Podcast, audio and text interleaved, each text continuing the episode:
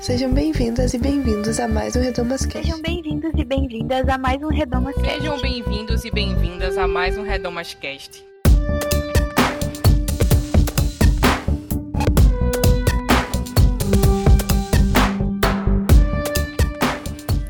Sejam bem-vindas e bem-vindos a mais um Redomascast. Eu sou Bianca Ratti e o episódio de hoje é sobre como lidar com uma família conservadora. Mas esse podcast está longe de ser um manual. Nós fizemos uma enquete no nosso Instagram sobre temas que vocês queriam ouvir no Redomascast e alguns pediram para a gente falar sobre esse tema, que é um assunto delicado porque envolve algo muito pessoal e que nos influencia muito. Relacionamento familiar. Ter ideias de mundo completamente diferentes dos nossos pais, tutores ou outros familiares pode ser muito difícil, muito pesado. O objetivo desse programa, apesar do título, não é ser um manual com o passo a passo e a receita do sucesso. Ele é um espaço de compartilhar experiências, um lugar de acolhimento e uma conversa sincera sobre um tópico que não tem respostas fáceis. Eu espero que vocês gostem do programa.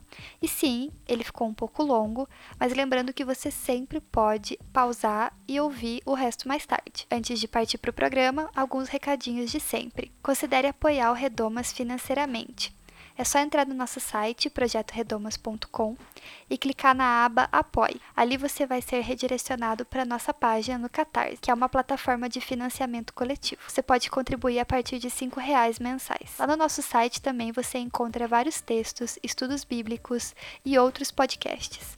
Vale a pena conferir. Se você ainda não faz isso, nos siga nas redes sociais. É arroba Projeto Redomas em todas elas. De vez em quando a gente interage e pede sugestão de temas ou pergunta para vocês quais programas vocês têm gostado mais. E assim você consegue participar e falar a sua opinião. E falar a opinião também sobre esse programa. Você pode compartilhar com a gente lá ou nos comentários do post lá no nosso site. E agora, vamos para o episódio. Olá, gente. Aqui é a Bianca, diretamente do futuro, na edição desse programa. Porque ouvindo ele aqui na edição, eu percebi que faltou fazer um pequeno aviso. Nesse programa a gente fala sim sobre famílias conservadoras, mas a gente não fala necessariamente sobre famílias abusivas, famílias que abusam de maneira é, repetida e psicológica e até fisicamente. E eu só queria deixar claro que o abuso não deve nunca ser normalizado. E que se você está passando por uma situação abusiva, por favor, busque ajuda. Que se essa família com quem você mora é uma família abusiva, você deve sim se afastar e você deve sim buscar ajuda.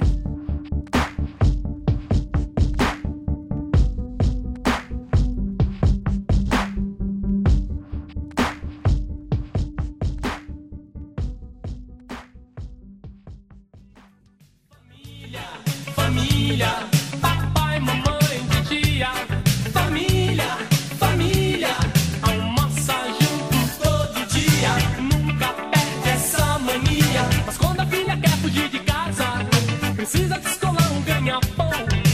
Filha de família se não casa, papai mamãe não dão nenhum tostão. Oh, família, ei, família, ah, família. Então, para falar desse tema bastante delicado, eu tenho aqui na minha mesa aquela que vocês amam quando vem aqui para esse programa, nossa veterana maravilhosa, Luciana Santos. Olá, saudades. Hoje vamos falar um tema mais denso, se é que posso dizer assim. Mas estamos aí para isso. Isso. E também Aí temos duas estreantes hoje no programa. Está muito legal, vozes novas para conhecermos. E uma delas é a mulher maravilhosa, Tayo Amaral. Olha que honra! Obrigada, eu sou fã do podcast já há muito, muito, muito tempo, amiga de algumas podcasters do Redomas, inclusive. Estou feliz de estar aqui. É, me apresento agora? Pode apresentar. Beleza, eu sou Tayo, tenho 26 anos, é, sou uma mulher LGBT, acho importante ressaltar isso. Eu sou publicitária, trabalho com comunicação já tem muito tempo, e eu fui criada na Igreja Cristã Evangélica do Brasil, lá em Goiânia, que é minha terrinha natal. Hoje eu moro em Recife, sou pós-denominacional. E estou muito feliz de estar aqui. Obrigada pelo convite, meninas. A gente agradece sua participação. E outra estreante no podcast hoje é a minha amiga Ana Paula Vilela. Olá, gente, boa noite. É um prazer estar aqui com vocês. Eu conheço a Bia há um tempo, acompanho um pouco o projeto. Conheci mais lá no comecinho e, enfim, acho incrível. Também estou muito feliz de estar aqui hoje. Eu, então, sou Ana Paula, tenho 28 anos, eu sou psicóloga. Eu cresci na igreja presbiteriana do Brasil, numa cidade bem pequenininha do interior do Paraná, Campina da Lagoa.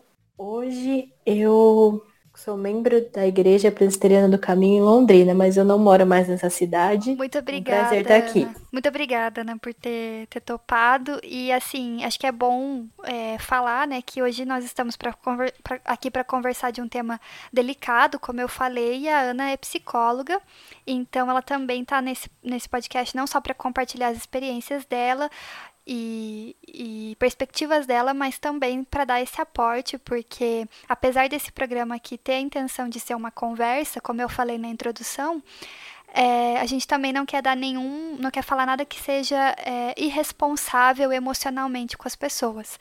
Então, a gente vai trocar experiência, mas a gente queria ter esse aporte dela aqui. Então, também agradeço a Ana por ter topado participar.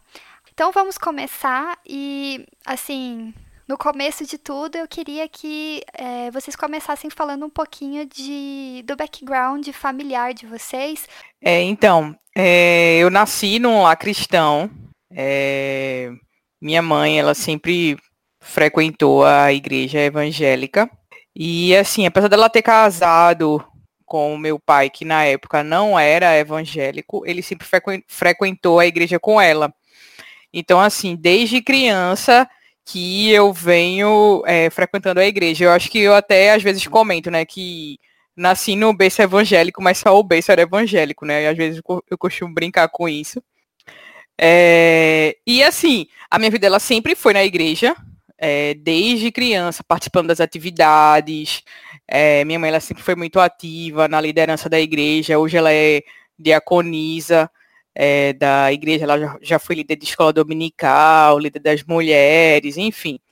E isso, consequentemente, faz com que quando os seus pais, quando você é criança, que os seus pais têm uma visibilidade maior na igreja, consequentemente a sua infância também passa a ser mais é, observada, né? Vamos, vamos dizer assim. E é, desde criança eu sempre fui a, a filha da irmã Maria é, era filha da irmã Maria, filha da irmã Maria e tal, que era uma coisa que na minha adolescência teve muito conflito, assim, porque tudo que eu fazia era, vamos dizer assim, tinha que ter o aval da irmã Maria, vamos dizer. Tipo, ah, se eu quisesse ir para tal lugar, para tal acampamento, para entrar em tal grupo, e, e isso tinha que ter o aval dela, né? E isso, assim, terminou por um bom tempo me podando na igreja, porque às vezes eu deixava de fazer determinadas atividades ou determinadas coisas porque eu não queria ter que, vamos colocar entre aspas, ser vista. Eu queria ser vista como uma pessoa qualquer da igreja, não como a filha da irmã fulana. É, tanto que é, no início, assim, mais ou menos na metade da minha adolescência, eu troquei de igreja, saí da igreja. Porque eu não queria mais ser conhecida como a filha da irmã fulana, eu queria ser conhecida como Luciana, identidade própria, assim. É... Acho que é isso, né, para começo, assim, da pauta. vou deixar aqui, vou deixar, vou deixar aqui nesse cliffhanger e vocês, vocês seguem. vou pegar o gancho, então. Luciana, é, eu sou, eu fui como eu falei no começo, eu fui criada é, na Igreja Cristã Evangélica do Brasil, na ICEB, né? É, eu nasci na igreja também, pode-se dizer assim, né? Um termo que a gente conhece bastante. Nasci na igreja, cresci, fui criada lá. É, os meus pais, a família dos meus pais, tanto meu pai quanto da minha mãe, se converteram quando eles eram adolescentes. E aí, naquela época, a conversão era um negócio bem radical, né? Você, tipo, abandonava por completo todos os seus hábitos e passava a se vestir diferente, a conversar diferente, enfim. E os meus pais, então, passaram por esse processo de adolescência já dentro de um universo mais cristão. E hoje o meu pai é presbítero e minha mãe é ministra de louvor. É, os dois são formados em teologia e desde pequena sempre foram muito envolvidos na igreja. Então eu fui uma criança destinada a grandes coisas, né? Estava sempre sendo observada também, como a Luciana falou. E eu sempre fui uma criança muito responsável, então isso também ajudou a galera a projetar um futuro brilhante para mim na igreja, digamos assim. É, com 13 anos eu fui é, líder interina, digamos assim, do Ministério Infantil, que parece irônico, uma vez que eu só tinha 13 anos e a gente está falando de Ministério Infantil, mas viam em mim essa, essa responsabilidade, e, enfim, conhecimento. Estava lá em toda a EBD, né? Então sabia um pouco de, de Bíblia. É, fui também, participei do Ministério de Louvor, eu tocava violão, depois eu cantei.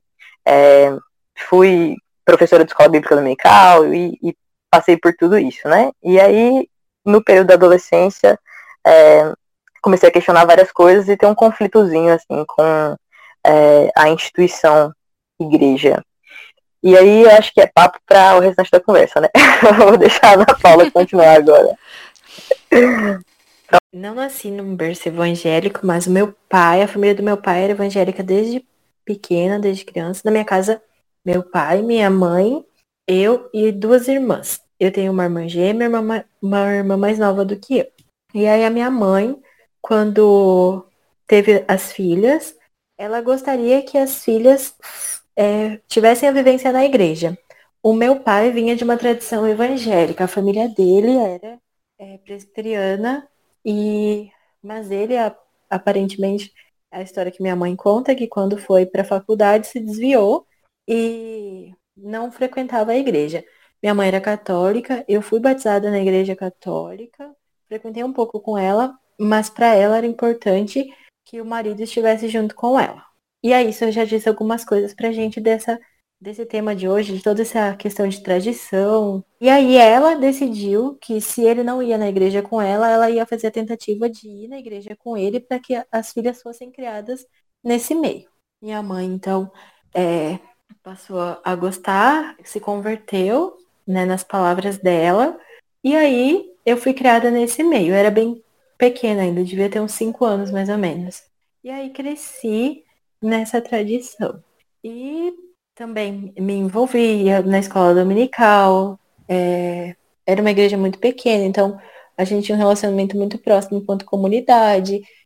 Participava de várias atividades. Os meus amigos mais chegados também eram a, amigas da igreja. É, participava de acampamento. Meus pais, por uma época, foram líderes dos adolescentes o que é uma coisa bem complicada. É, todo acampamento que eu ia, eu sempre fui uma, uma criança muito responsável, assim. e, e, muito séria. E aí, às vezes eu gostava, mas também muito alegre, muito brincalhona. Mas ter minha mãe nos acampamentos de igreja era uma situação meio complicada. E ela ia em todos. E os amigos da igreja gostavam muito dela. Então era uma coisa que não dava para privar é, os colegas tinha que ter um responsável. Eles ficavam felizes que fossem a minha mãe. Eu até ficava também, mas era difícil ser a filha da pessoa que está responsável por todo mundo no acampamento. Enfim. E aí foi por aí, assim. É, cresci na igreja, na mesma igreja por um bom tempo, assim. Eu sei de lá, acho que eu tinha uns 15, 16 anos, porque eu mudei de cidade. E eu comecei a questionar, acho que algumas coisas, mais ou menos nessa época, mas eram questionamentos que eu não sabia direito, não eram muito sistemáticos, eu não entendia muito bem o que que não me encaixava. Eu sabia que alguma coisa eu não não estava muito legal assim, mas eu não sabia direito o que que era, eu não sabia expressar isso. É... Eu me mudei dessa cidade logo em seguida eu entrei na faculdade e mudei de cidade de novo. E aí eu não me sentia enquadrada em nenhuma igreja mais desde então. É mudei para uma cidade maior, eram igrejas muito grandes, não sentia aquela comunhão, coisas que eu já tinha experienciado. E aí, ao mesmo tempo, foi entrando outras questões ligadas a, aos questionamentos da religião, de como ela é operada nesses grandes templos. Demorou um tempo até que eu conseguisse me sentir confortável dentro de uma igreja de novo, que é a igreja que eu considero minha até hoje. Eu acho até interessante pensar um pouquinho sobre essa questão do background, porque eu tenho ele um pouco parecido com o de vocês, né? Também cresci na igreja, mas com o plus de ser filha do pastor. Então, Uau! Multiplica por 10. Nossa, Oh. mas Sinto muito, Bianca. Meus pêsames, sinto Bia. muito. Não, te- teve, teve coisas boas. Eu sei que se eu pensar bastante, eu encontro. Mas assim. eu pensar bastante. é, não, mas assim. é, então teve isso. Então, essa coisa que a Lu falou de ser a filha da irmã Maria, né? Eu sempre fui a filha do pastor, e a minha mãe a esposa do pastor, e meu irmão o filho do pastor. E eu cresci na Igreja Presbiteriana do Brasil. Então, assim. é, era uma. E eram comunidades pequenas também, porque geralmente a gente se mudou bastante, mas a maioria das cidades eram interior. Eu sempre fui. Eu sempre fui uma criança responsável também, mas eu sempre fui opina, opinante, assim. É, eu sempre falei muito o que eu pensava, sempre questionei muitas coisas desde criança, sempre fui um pouco teimosa. Então, isso gerava alguns conflitos é, com membros da igreja que tinham uma expectativa de que eu fosse muito aquela é, menininha doce, fofinha, que tá sempre sorrindo. E desde muito pequena eu sempre fui meio travessa, meio. é, não gostava de ficar parada, sempre assim, muito animada também e tal. Então, sempre as expectativas da menininha fofinha e perfeita e, e- e silenciosa, né, quietinha, sempre foram quebradas. E na minha família em si, assim, pessoal, é, a gente tentava se proteger um pouco dessas pressões, mas existe um limite, assim, eu acho que você consegue proteger, porque existe um limite de consciência dos pais, né, no caso dos meus pais, do que realmente você está absorvendo e também do quanto que você consegue, enquanto criança, de fato se proteger disso, assim, né? Então, apesar do discurso dos meus pais sempre terem sido é, você não é diferente, ou você não é melhor nem pior porque é filha do pastor, enfim. é, o discurso dele sempre foi esse, né? Ao mesmo tempo, as cobranças, eu absorvi as cobranças externas, porque sempre que dava um problema comigo, né, e que eu era causadora do problema, é, o trabalho do meu pai, ou seja, o sustento da minha família ficava em jogo. Então eu acabava me podando de fazer certas coisas para não causar problemas é, para minha família como um todo, né? E eu acabei me acostumando a me podar. É, meus pais também passaram por um processo de conversão, então para eles sempre foi muito intenso, sempre foi um compromisso muito intenso, assim. E com o passar dos anos, com certas decepções que nós, enquanto família, fomos tendo com a igreja instituição, né? Algumas coisas foram mudando, não só na minha cabeça, mas principalmente na minha cabeça, mas na cabeça deles também. E é quando que vocês começaram a divergir da sua família em termos de ideias e atitudes e como isso foi recebido. É se a gente considera as nossas famílias conservadoras e o que, que é esse conservador, né? Eu acho que eu divergi da minha família desde quando eu me conheço por gente, assim. É, em, em termos de pensamentos mesmo, de estilo de vida. Mas, assim, que eu comecei a perceber que havia discrepâncias, eu acho que também muito tinha muito a ver com a questão, claro, geracional. A, gente sempre vai divergir dos nossos pais em vários pontos, em alguns mais, em outros menos. Mas eu acho que foi a partir da adolescência mesmo, inclusive nesse, nesse ponto que eu falei, né? Que eu resolvi mudar de igreja e tal. Mas antes de eu falar disso, você falou sobre o, sobre o que é ser conservador, né? O que a gente considera como, como conservador.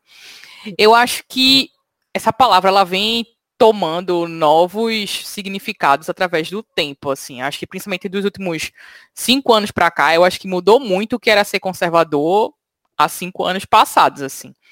É, antes, é, ser conservador era considerado como se fosse uma coisa positiva, né? Assim, tipo, a pessoa que de fato levava os costumes a sério e que levava a tradição a sério e que, enfim, era apegado ao, ao que ele acredita. Eu acho que essa é a raiz da palavra conservador, né? O cara que quer preservar aquilo Uhum. que ele acredita. É, mas ao mesmo tempo, de um tempo para cá, isso não sei se foi a gente que mudou ou se de fato o mundo virou de cabeça para baixo. É, isso se tornou completamente a pessoa hoje que é que se, que se considera conservadora, ela é a pessoa que, ok, ela quer conservar aquilo que ela acredita, mas ao mesmo tempo ela não permite que outra pessoa é, pense ou haja de forma diferente daquilo que ela acredita. Ela quer impor a crença dela, vamos, vamos colocar assim. No começo, em relação à minha família e tal, a- é, uma coisa que, que me fez pensar bastante foi quando eu comecei a ter outras vivências na minha vida que não fossem a igreja. Que não fosse o campo ali da, do, do bairro. Porque assim, eu morava num bairro que tinha essa igreja, que é a igreja que eu frequentava, e essa igreja era a igreja, vamos dizer assim, a maior igreja do bairro. Então, todas as pessoas do bairro frequentavam aquela igreja, e, consequentemente, então, o vizinho era da igreja, os colegas que eu estava na escola, alguns eram da igreja, então eu sempre estava naquele círculo de pessoas cercada daquelas mesmas pessoas. A gente se via durante a semana, a gente se via durante o final de semana, então era aquela realidade que eu vivia. E quando eu comecei a estudar numa escola de um bairro diferente, então eu comecei a conhecer outras pessoas e a perceber outras vivências na minha vida que eu não tinha antes. E foi a partir dessa, dessa, dessa ruptura, círculo né, que eu frequentava, que eu comecei a ter maiores divergências com meus pais. Inclusive, muita gente fala sobre isso, né? Principalmente a galera mais velha. Ah, porque foi pra faculdade, fulano mudou, porque começou a fazer isso, ficou revoltado. E eu, e eu não acho que isso seja revolta, eu acho que é, é você começar a fazer reflexões a partir da sua é, realidade, né? Então foi a- mais ou menos a partir dos 15, 16 anos que as coisas começaram a ficar mais assim. Foi quando eu comecei de fato a achar e a entender que eu tinha opinião, que eu tinha voz ativa. É, então, assim, eu passei a discordar, eu passei a questionar mais determinadas estruturas da família, da minha família, da igreja. E aí foi quando, tipo, o que que tá acontecendo com Luciana? E acho que é isso. E como que a tua como que a tua família recebeu isso? Tipo, vocês brigavam muito ou, enfim, como que foi essa esse processo? Sim, sim. Principalmente com minha mãe, que é uma coisa que hoje, com a maturidade que eu tenho, é, a gente consegue fazer essa reflexão que, tipo, eu sou nada mais nada menos que um reflexo da minha mãe.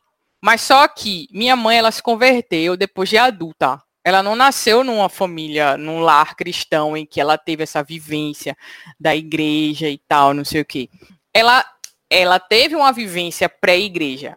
É, só que depois que ela se converteu, ela esqueceu de toda essa parte da vida dela. A gente é muito parecida em termos de, de ruptura, de não se conformar, de sempre estar questionando, de enfim.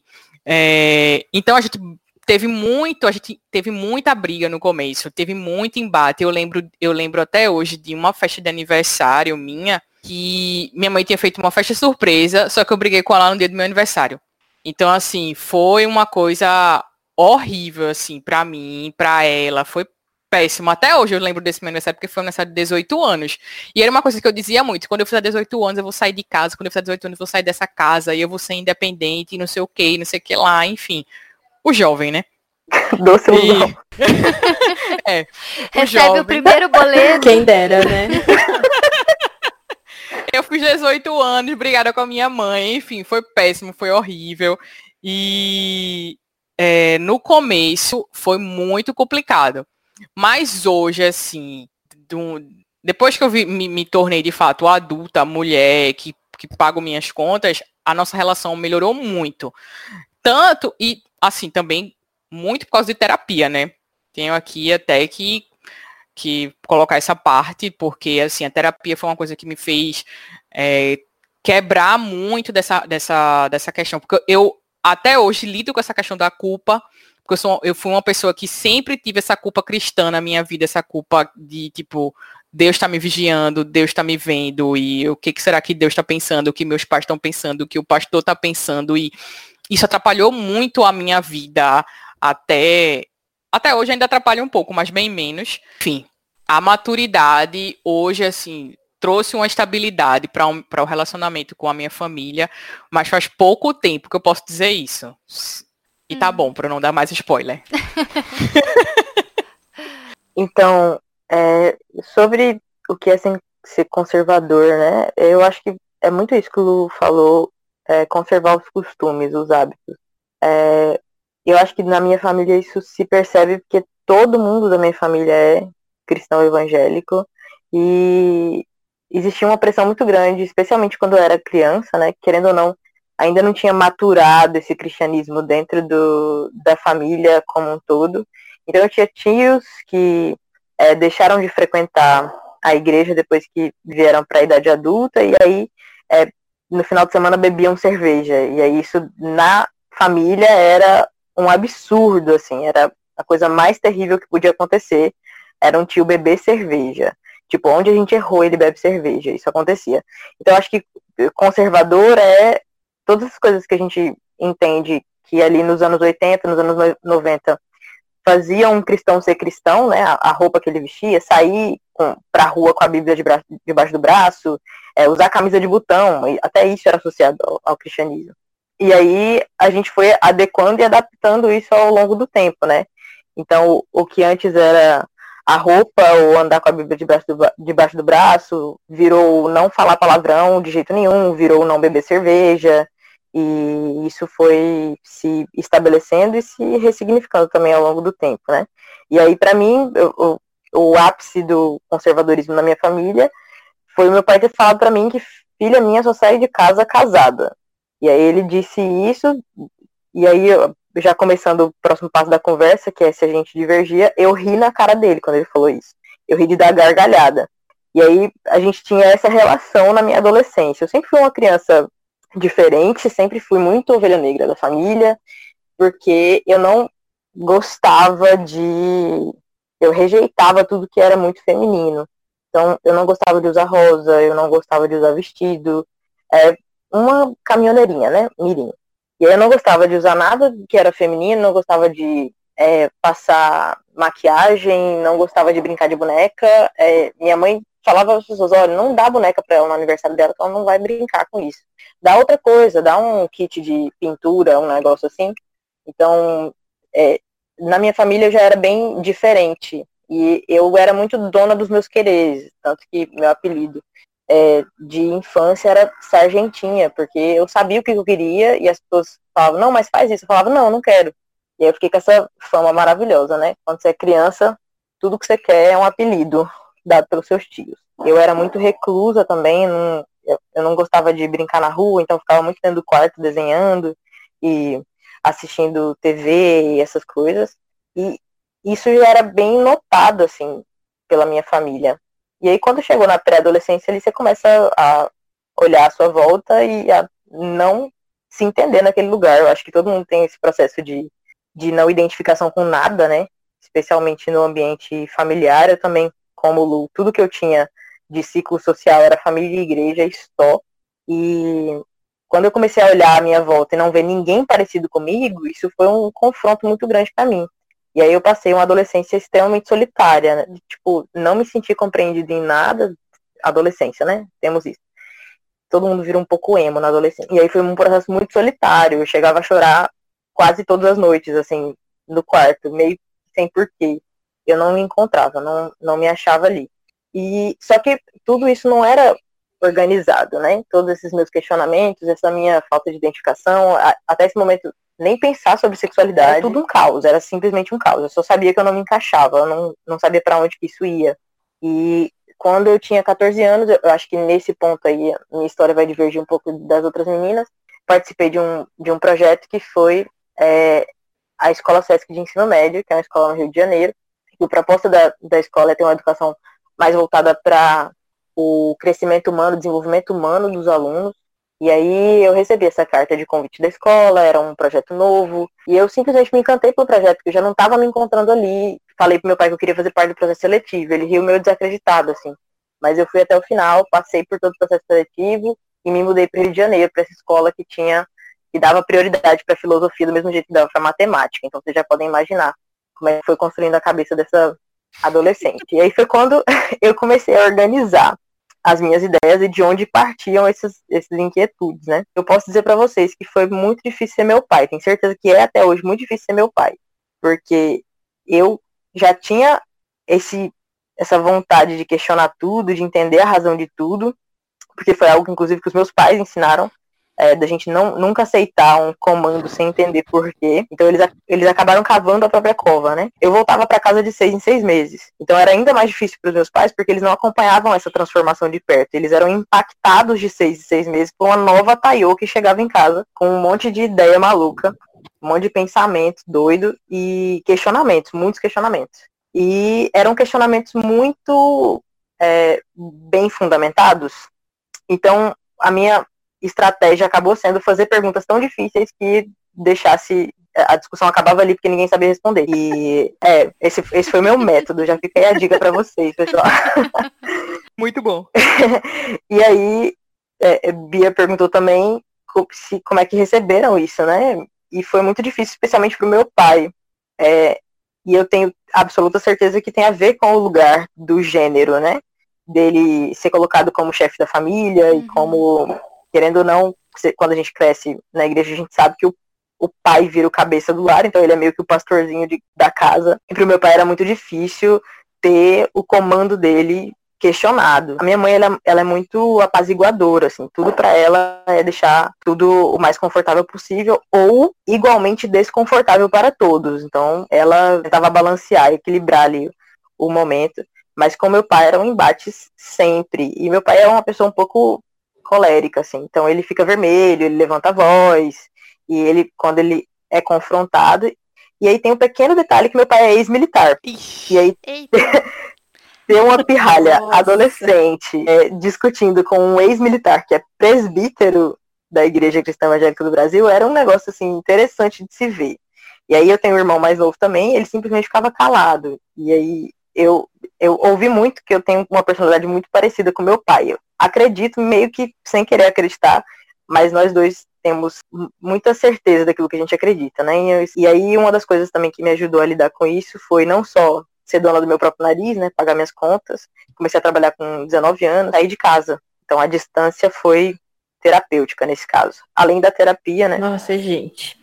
É legal, né? Que vocês foram falando algumas coisas que eu me identifico, assim. Passei por várias delas, mas a gente percebe que é o curso natural, assim, da nossa construção enquanto sujeito.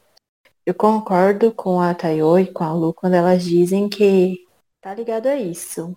E, e mais com a Lu que citou, né, que quando é, há um tempo atrás parece que essa palavra tinha uma outra conotação. Não sei se é geral ou se é, em algum gueto, talvez esse que a gente é, evangélico veja dessa forma, mas é, antes parecia que era uma palavra que tinha uma conotação positiva, de alguém que tinha aprendido algumas coisas e era fiel àquilo que tinha aprendido e seguia algumas coisas porque entendiam que aquelas eram as certas. O que é um pouco questionável, mas enfim.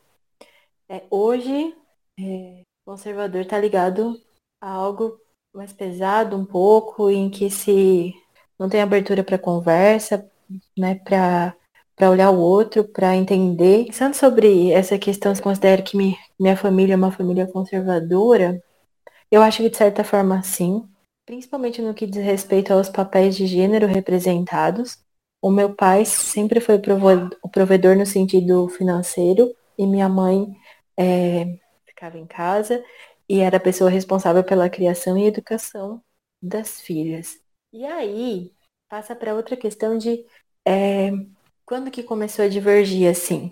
Eu lembro que na época da adolescência, óbvio isso aconteceu, mas eu lembro também que eu é, em alguns momentos não gostava desse embate assim. Algumas coisas eu preferia não dizer para não causar conflito, para não entrar em algumas brigas ou para não ou porque eu também nem sabia direito por que, que eu não concordava com aquilo. Meu pai é uma pessoa muito calada. Ele não é de se expressar muito, assim, ele não é de conversar, de demonstrar afeto. Ele é mais na dele, assim. Hoje, depois de um tempo, ele tem a maneira que ele faz isso e que as pessoas entendem, mas quando eu era criança, adolescente, ele não era. Já minha mãe é mais expansiva, é de demonstrar afeto, ao mesmo lado que quando ela tá brava, alguma coisa assim, ela também mostra muito. E aí os meus maiores embates foram com ela. Em questões assim de organização da casa, do que ela esperava que fizesse dentro de casa ou fora de casa, é, minha mãe sempre teve uma, uma, preocupação extrema assim com sair de casa, com estar tá fora, em coisas muito banais assim. É, ir na casa de uma amiga à tarde era uma, um parto para ela, não era uma coisa aceitável às vezes. E aí nessas coisas eu ia questionando e tal. E, eram os, os embates começaram aí. Foram se estendendo depois, né? Principalmente quando eu tive também o contato com outras pessoas que pensavam diferente. Como eu, eu cresci numa cidade muito pequena, os meus amigos também, os amigos da igreja, o círculo sempre foi com muitas meninas que cresceram na mesma cultura, então, de certa forma, tinham é, restrições de convívio social pelo simples fato de serem meninas. Então, não tinha muita.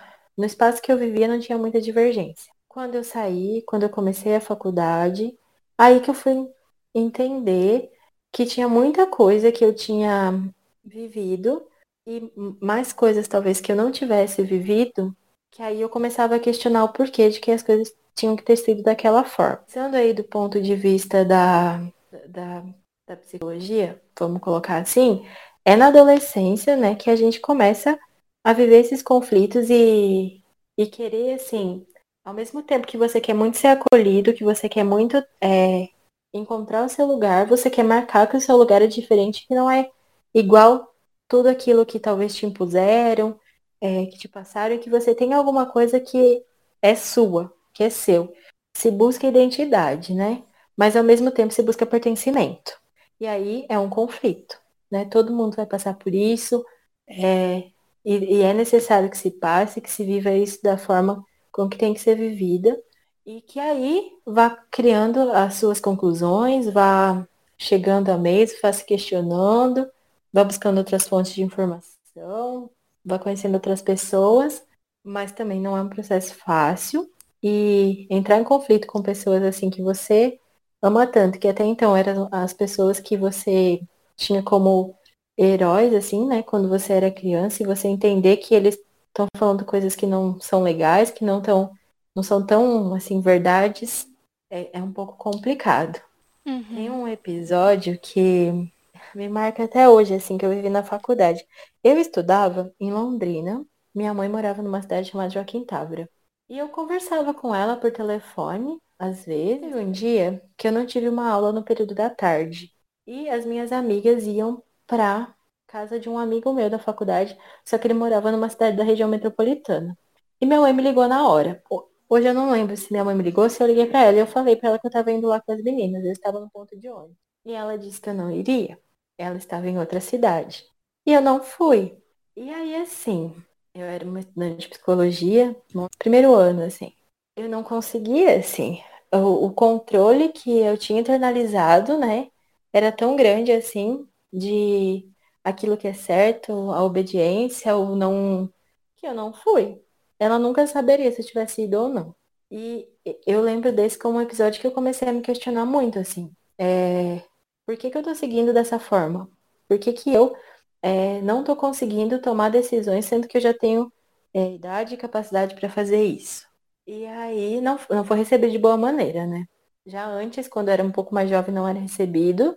E principalmente com a minha mãe, assim, foi bem difícil. Quando comecei a demarcar que eu fazia escolhas é, pautadas naquilo que eu entendia que eram o correto e que eu já tinha é, condições de fazer isso. Eu percebo na minha história, talvez que seja uma coisa que se generalize para os pais, quando as pessoas começam a questionar as, as imposições e, a, e as regras, assim, os pais se perguntam, será que eu fiz aquilo que era certo? Será que eu é, consegui educar e criar de uma maneira adequada? Essa Sim. divergência mexe com a, com a identidade do pai enquanto pai, assim, né? Com o trabalho que ele fez, com o trabalho que ele se empenhou enquanto nessa função. E aí é muito complicado, né? A gente aqui às vezes está falando de família conservadora na posição de filho, mas na posição, acho que de pai também, para criar uma, uma pessoa, essa escolha entre como ensino, como não ensino, É, será que já tem maturidade para liberdade? Não tem? Uhum, Deve ser uma questão bastante complicada também. sim. Então aí o conflito se instala, né? Foi difícil, é, com o tempo, com a terapia, com a faculdade, com as vivências, essa relação assim foi se, se adequando. Eu consegui começar a falar, que era uma coisa que para mim sempre era muito difícil. Quando a gente começa a falar, né? Acho que algumas pessoas que têm essa dificuldade de se colocar, às vezes passam do ponto. É, achar um, um equilíbrio às vezes é complicado, mas enfim, é possível também. Fazia muito tempo que eu não morava com a minha mãe, desde que eu fui estudar, eu tinha 17 anos. Eu moro mais longe, assim, isso faz dois anos. E eu entendo que essa distância foi, fez com que essa relação criasse outros contornos que são muito legais hoje, assim.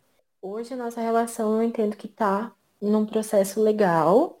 É, a distância ajudou, o jeito que eu tô ajudou, o jeito que minha família tá ajudou. Eu acho que hoje a gente fala muito de conservadorismo, principalmente envolvendo política, né? É, e claro que a política envolve todas as outras coisas. E, mas eu acho que a gente consegue ainda assim dividir um conservadorismo político, digamos assim, de estar mais à direita no espectro político, do, do que, e, e de um conservadorismo, não sei se é moral ou comportamental, é, que daí preza por esses costumes e por essas questões que a gente sabe que também são políticas, como eu falei, mas que não estão relacionadas com aquela política eleitoral, né? Isso que eu tô querendo dizer. E nesse sentido dessa política mais eleitoral, ah, na minha família não é, é conservadora. É, inclusive estão mais à esquerda, digamos assim. Não lá. Amém. Não lá no final. Assim. bênção. Privilegiada. Pois é, realmente é um Muito privilégio privilegiada. né? Aqui na nossa casa nós odiamos o Bolsonaro, mas é, é, a parte mais de conservadorismo de comportamentos ou de moral, enfim, é uma coisa que, principalmente quando eu era criança, era bem forte. E apesar de eu ter falado que eu era super. tinha muitas opiniões e sempre falei as coisas que eu pensava, co- com o passar dos anos eu fui meio que podando isso e fui tentando me adaptar a ser mais complacente, digamos assim, com as coisas para evitar conflitos. Então, várias coisas que eu queria fazer eu não podia quando eu era criança. A gente tem até um podcast aqui é, sobre crescer na igreja ou ser criança na igreja, e que é o Nostalgia Gospel. E eu Eu amo. eu falo que eu não podia assistir vários desenhos, né, crescendo. E isso era muito chato pra mim, assim, eu me sentia muito podada e tal, mas eu não eu não falava sobre isso com a minha mãe, assim, eu não dizia. Pelo menos não que eu me lembre, talvez ela se lembre disso, né, mas eu não me lembro. E aí, conforme eu fui ficando mais velha, é, eu fui tentando me moldar mais. Então, eu tinha a parte questionadora que eu achei interessante que vocês falaram, né? Eles me ensinaram a questionar e depois eles escolheram isso. E foi exatamente isso aqui em casa. De quanto mais eu fui passando o tempo, mais dentro do que era esperado que eu fosse, eu fui ficando. Podando coisas que eu não gostava em mim, mas eu também podei muita coisa e deixei de viver muita coisa que hoje eu gostaria de ter vivido entre aspas, erros que eu gostaria de ter cometido. É, foi ficando cada vez mais difícil tomar decisões por minha causa. Foi ficando cada vez mais comum tomar decisões porque eu achava que eu deveria tomar essa decisão, porque eu achava que era o certo de se fazer e não o certo para mim. Com o passar do tempo, ao mesmo tempo de tudo isso, a minha família também foi mudando, a cabeça deles foi mudando. E eu acho que a principal diferença que a gente tem hoje e que a gente sempre teve menos, mas assim, sempre teve um pouco para alguns temas, houve isso, e hoje assim eu tento forçar um pouco para todos os temas poderem ser assim, que a gente tem diálogo. A gente consegue conversar sobre as coisas de uma maneira um pouco mais calma, tem abertura para falar e tal. Tem abertura para discordar, tem abertura para discordar com respeito, mas isso também não foi uma coisa que foi dada eu acredito que foi construída de ambos os lados. Então hoje eu não tenho um cenário em casa que meus pais concordam com tudo que eu penso e vice-versa, mas eu tenho um cenário onde eles sabem o que eu penso e ok, eles respeitam.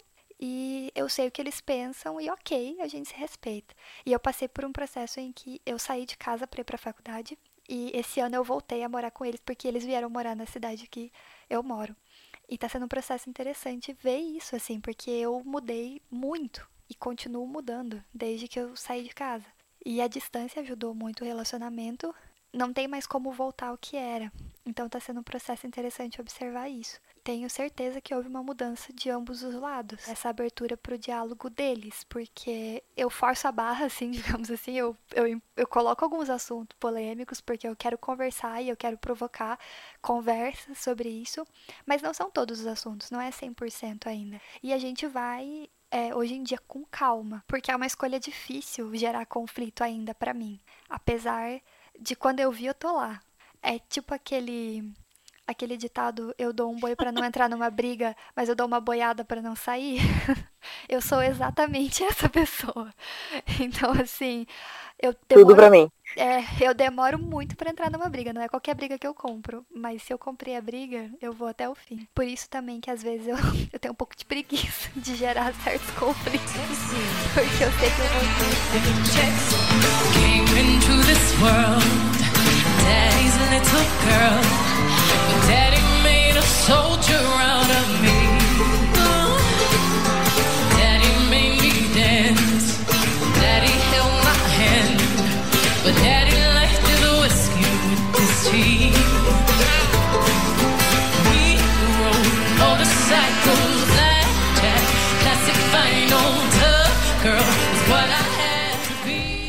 Nas eleições de 2018, isso ficou muito na cara, né? Esses Ai, conflitos eleitorais, de política eleitoral, política institucionalizada. E muita gente falava assim: por que, que vocês estão acabando com amizades ou com relação familiar por causa de política?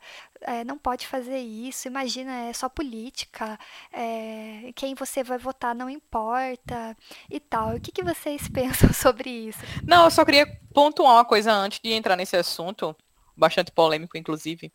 É que uma coisa interessante nas três falas, eu acho que eu não comentei, né? Que hoje eu não moro com meus pais, né? Que isso foi um fator também decisivo para a nossa relação ser o que é hoje. E nós que estamos aqui todos nessa conversa, nenhuma de nós, tirando o Bia, que agora voltou a morar com os pais dela, mas todas nós passamos por, por esse período de distância dos pais, que foi uma coisa que, pelo menos nessa no, nesse nosso grupo aqui, ajudou bastante na relação, né? Eu achei in- interessante essa, essa, esse ponto em comum, assim, que a gente tem. Voltando à pergunta de Bia sobre eleições de 2018 e como isso, né, destruiu vários lares. Então, foi bem complicado pra mim. Bom, eu já não morava com meus pais, né? Então isso poderia ter sido muito pior. Meus pais, eles foram adeptos ao bolsonarismo, principalmente, assim, é, meu pai, por causa de todo o discurso dele, por esse di- discurso de, ah, vamos moralizar o Brasil, Uhum. e vai ter que acabar com isso daí. Isso daí, né, que, tipo, isso daí quer dizer muitas coisas, né? Aham. Mas ele ia acabar com isso daí. E minha mãe foi levada a, a isso muito por causa da igreja. A igreja fez um trabalho massivo de lavagem cerebral que conseguiu converter o voto da minha mãe para 17. Mas, mas assim, é uma coisa que eu sei que ela fez, mas ela se arrepende. Ela não fala nisso, mas eu sei que ela se arrepende. Por mais que eu tentasse conversar, gerou muito conflito, assim, na época. É, eu gerou muita discussão. Dessa vez, se no começo, na adolescência, eu discutia muito com minha mãe, dessa vez eu passei a discutir muito com meu pai, porque, tipo, era cada coisa absurda que, que, que ele falava que eu dizia que não parecia que era ele que estava falando. E no que hoje o assunto eleições 2018, ele é um assunto proibido na minha casa. É, não se Tabus. fala nesse assunto. É, não se fala nesse assunto. E assim, hoje ele vê, apesar de, de tipo, ele não admitir meu pai, ele sabe o que é que ele fez. Porque quando ele vê a conjuntura que a gente está vivendo hoje, ele vê a filha dele sem emprego, sem conseguir trabalhar, é, passando por dificuldade, por coloca a mão na consciência dele e ele entende a merda que ele fez. E um fato engraçado, do, do tanto que minha mãe se arrependeu do, do voto que ela deu, é, que no dia da eleição que Bolsonaro foi eleito, eu tava aqui, né? Eu não fui para lá, tipo, eu não vou ficar lá com eles e tal, porque eu sabia, já já tava sentindo, né? Muita gente soltou fogos, né, quando saiu o resultado da eleição e a galera aplaudindo, não sei o que lá, enfim. E minha mãe ligou para mim e disse: "Sinto muito, minha, é, tipo, me desculpe, minha filha. Tipo, votei, mas Ué. me arrependi." Aham. Ué, na Ai, hora, que louco. Ah. No Foi, dia não, já? na- no mesmo dia, no mesmo dia da eleição, quando saiu o resultado, ela, ela Votou Ligou por pra pura mim. pressão mesmo, né? foi, foi, porque a igreja levou ela a isso. E aí ela me pediu desculpas naquele dia, no dia da eleição, eu só fiz chorar. É, tudo que eu tinha pra falar, eu falei na época da eleição também, falei, xinguei, enfim. E hoje é um assunto proibido lá em casa até 2022. Eu espero que antes de 2022 a gente consiga tocar nesse assunto, mas Então, eu já. Esse assunto de política, desde acho que 2014, a gente já não é um- uma conversa muito confortável na minha família. Mesmo antes da gente começar a falar de partido político, posicionamentos políticos, né? Porque 2014 foi quando eu comecei a me entender feminista. E aí eu- os questionamentos começaram a ficar mais pesados dentro de casa, né? Os diálogos começaram a ficar bem mais pesados. E desde sei lá, nessa época o WhatsApp ainda estava aparecendo, né? E pra vocês terem uma ideia, o Facebook ainda bombava nessa época. Então o WhatsApp ainda estava aparecendo, não tinham ainda montado o grupo da família. Todo mundo tem esse grupo, Bons né? O grupo da tempos, né? família. Saudades desse tempo. Saudade. e aí o que acontece foi que surgiu, surgiu o. Eu já deixava minha família em, nos encontros, assim, bastante desconfortável com algumas perguntas, é, alguns questionamentos que eles não queriam ouvir. É, porque o que acontece na maior parte das vezes é que as pessoas estão reproduzindo sem pensar, né? E aí, quando você joga uma perguntinha chave, as pessoas começam a pensar sobre aquilo, aí às vezes fritamente, aí ela vai ter que, não, eu vou ali passar um café, enfim, muda de assunto e vira outra coisa ou todo mundo fica com cara de enterro na, na sala. Essa cara de enterro é algo que minha família entende muito bem. Eu não, não sou uma pessoa assim muito apaziguadora. Hoje até sou uma feminista cansada, né? Falo menos sobre isso. É, e tem outras pessoas aí que estão tomando meu lugar. Na época era bem assim. E aí, já desde o começo da criação do grupo da família, que começaram a levantar algum, algumas temáticas muito superficialmente, eu já saí. Desde então, não estou no grupo da família. Então, por mais que toda a minha família tenha votado no Bolsonaro, os meus pais foram completamente isentões, eles não falavam sobre isso em nenhum momento. É, o meu irmão foi contra o Bolsonaro, eu tive pouquíssimos primos que foram contra o Bolsonaro, mas a minha família massivamente, Goiás massivamente, né, votou no Bolsonaro. E não foi um assunto que eu discuti muito ativamente com eles, mas rolaram algumas discussões em paralelo com tios e primos e por aí vai, porque a maior parte deles, na verdade, não votou no Bolsonaro pelo Bolsonaro, mas simplesmente pelo fato de que não dava mais pra votar no PT, né? Segundo a lógica deles. Uhum. É, aconteceu um episódio na época que eu tava namorando e na, na época a minha namorada estava num ponto de ônibus e um carro avançou em cima dela. E adivinhem só qual era o adesivo que estava no carro. Essa pessoa que eu namorava na época, ela não cumpria a feminilidade, né, o, o- o padrão Aham. é, feminino, então cabelo curto e roupa larga e por aí vai. Mas isso aconteceu e eu fiz uma publicação sobre isso. E por mais que eu tenha recebido empatia de alguns dos meus parentes, era sempre aquela empatia velada de tipo, ah, eu não quero que nenhuma violência aconteça com você, mas eu vou continuar votando num fascista homofóbico. Uhum. Então, era muito pouco, porque esse conflito não aconteceu de forma direta. Eu postava bastante sobre isso nas minhas redes sociais. Os meus parentes sempre tiveram medo de me confrontar, especialmente porque é, eles sabiam que para conversar comigo você tinha que ter um embasamento. Não dava simplesmente você chegar e falar que não concordava, porque eu ia encher a pessoa de pergunta. Então, eles tinham preguiça de fazer esse confronto acontecer.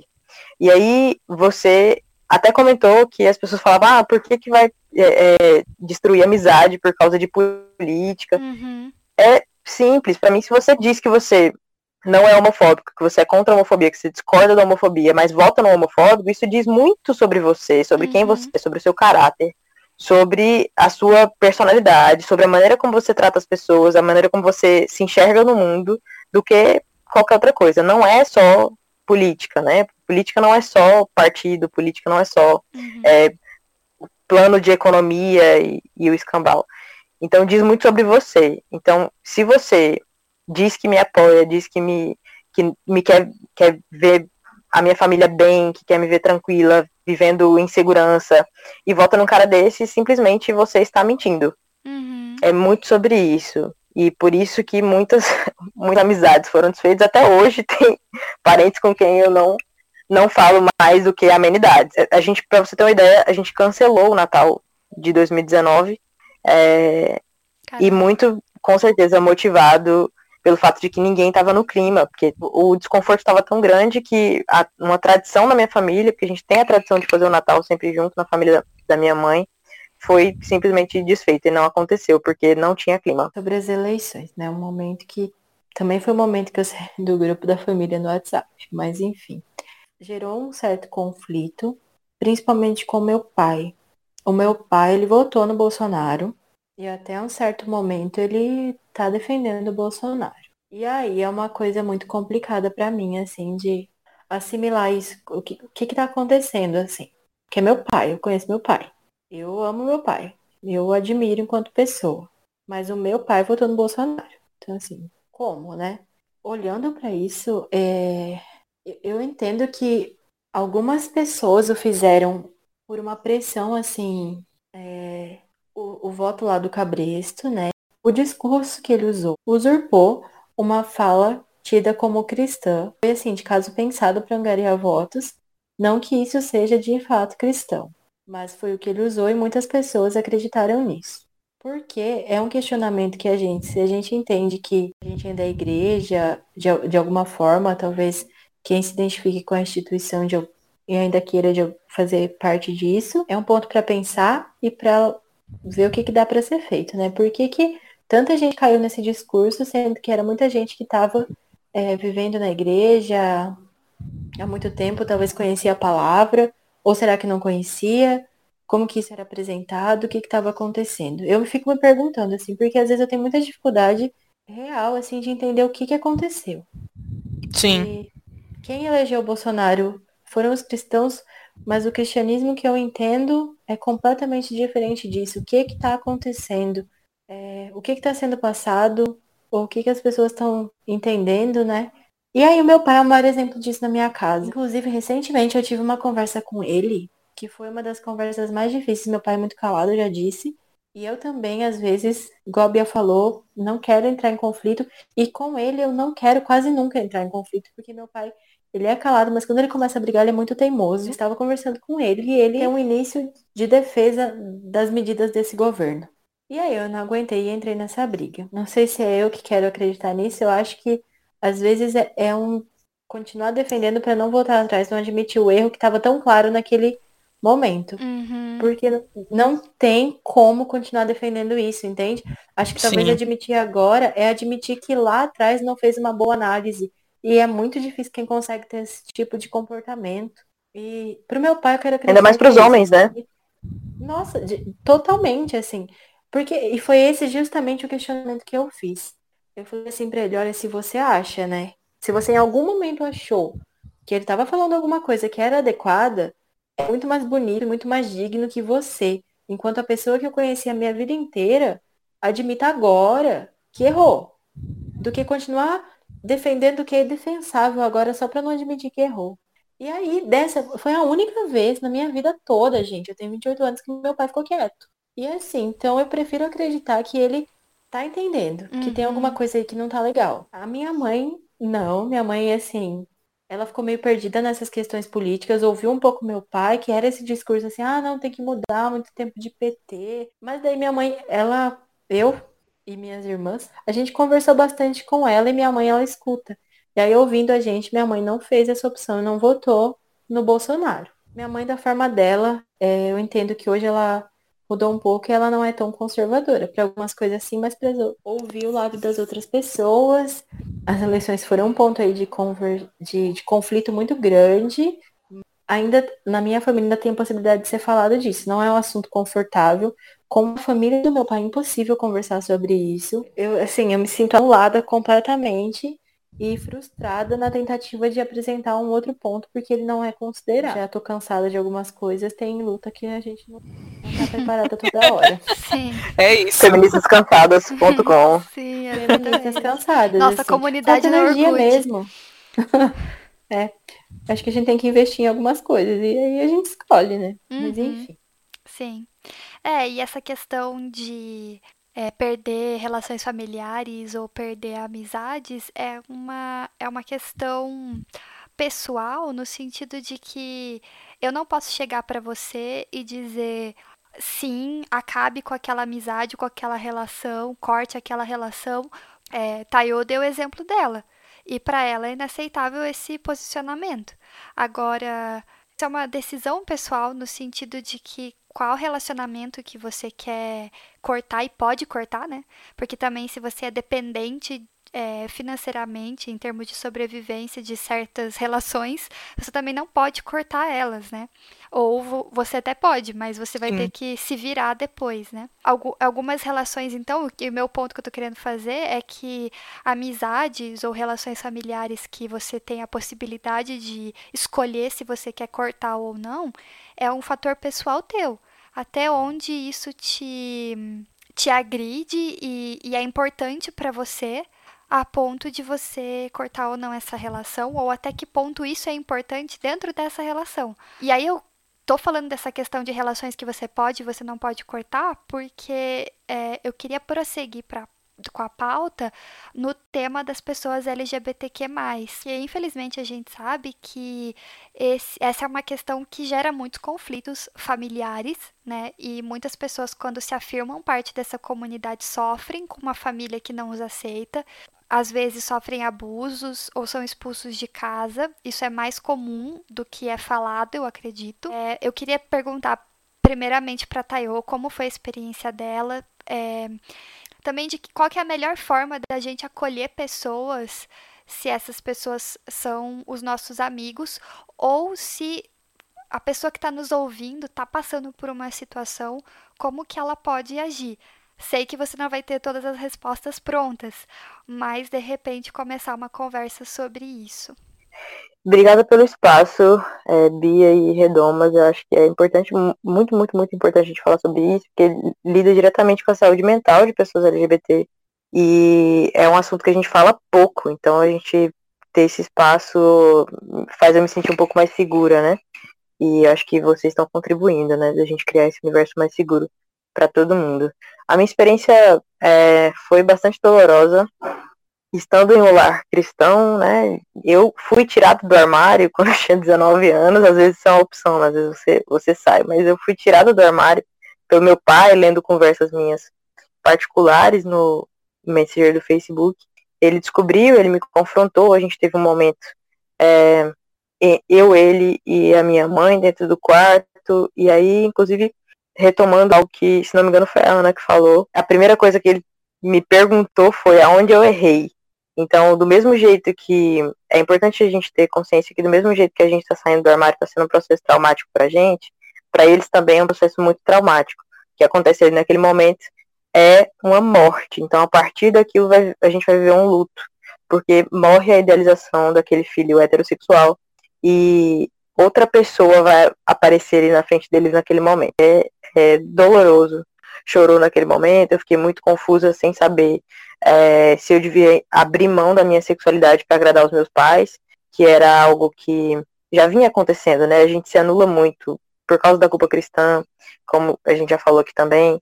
É, e no meu caso, especificamente, por ser mulher também, é, a gente tem um nível de culpa muito, muito mais. é, a gente aprende muito mais, né? A, a se culpar e se responsabilizar por coisas que não são é, da nossa alçada. Uhum. E foi, foi um processo muito dolorido, foram semanas muito intensas vivendo esse luto. E na época eu estava namorando, então eu tive o apoio e foi muito importante para mim de alguém me dizendo, ó, não desista, isso é você. É, toma cuidado com a decisão que você vai tomar agora, porque isso diz respeito ao seu futuro. E uma das coisas que me ajudou muito a pensar sobre isso, a viver esse momento, foi pensar que eu, tô, eu tenho que viver para mim. É, em algum momento os meus pais vão dessa para melhor, né? Em algum momento eles vão morrer. E será que eu vou ter que esperar esse momento para viver a minha vida? E esse questionamento martelava muito na minha cabeça. Nesse momento, nesse dia em que eu fui tirada do armário, meu pai me pediu duas coisas. Ele pediu que eu fosse para o gabinete pastoral e ele me pediu que eu fizesse terapia. É, eu nunca tinha feito terapia, mas eu sabia que era muito positivo. É, na época, inclusive, eu namorava uma pessoa que fazia psicologia. Então, eu já estava com vontade de fazer terapia. E aí, eu, nesse momento, eu respondi pro meu pai: pai, eu não vou falar com o pastor, mas eu vou aceitar a terapia. Na, na, naquele momento, a minha mentalidade era: frequentando a terapia, eu vou estar tá me encontrando, eu vou conseguir organizar as minhas ideias e ao mesmo tempo eu vou conseguir deixar os meus pais tranquilos de que eu estou me cuidando, que eu não vou estar tá agindo de maneira irresponsável. Então, seguindo essa mentalidade, eu aceitei fazer o processo de terapia e eles fizeram questão de escolher com quem eu faria. E aí eles falaram que queriam que eu fizesse terapia com uma psicóloga que fosse cristã. É, isso tem suas problemáticas próprias. isso tem suas problemáticas próprias, mas eles tentaram me empurrar, para uma psicóloga que tinha atendido o meu primo, que é gay, que saiu do armário antes de mim, abriu a porta para mim, né?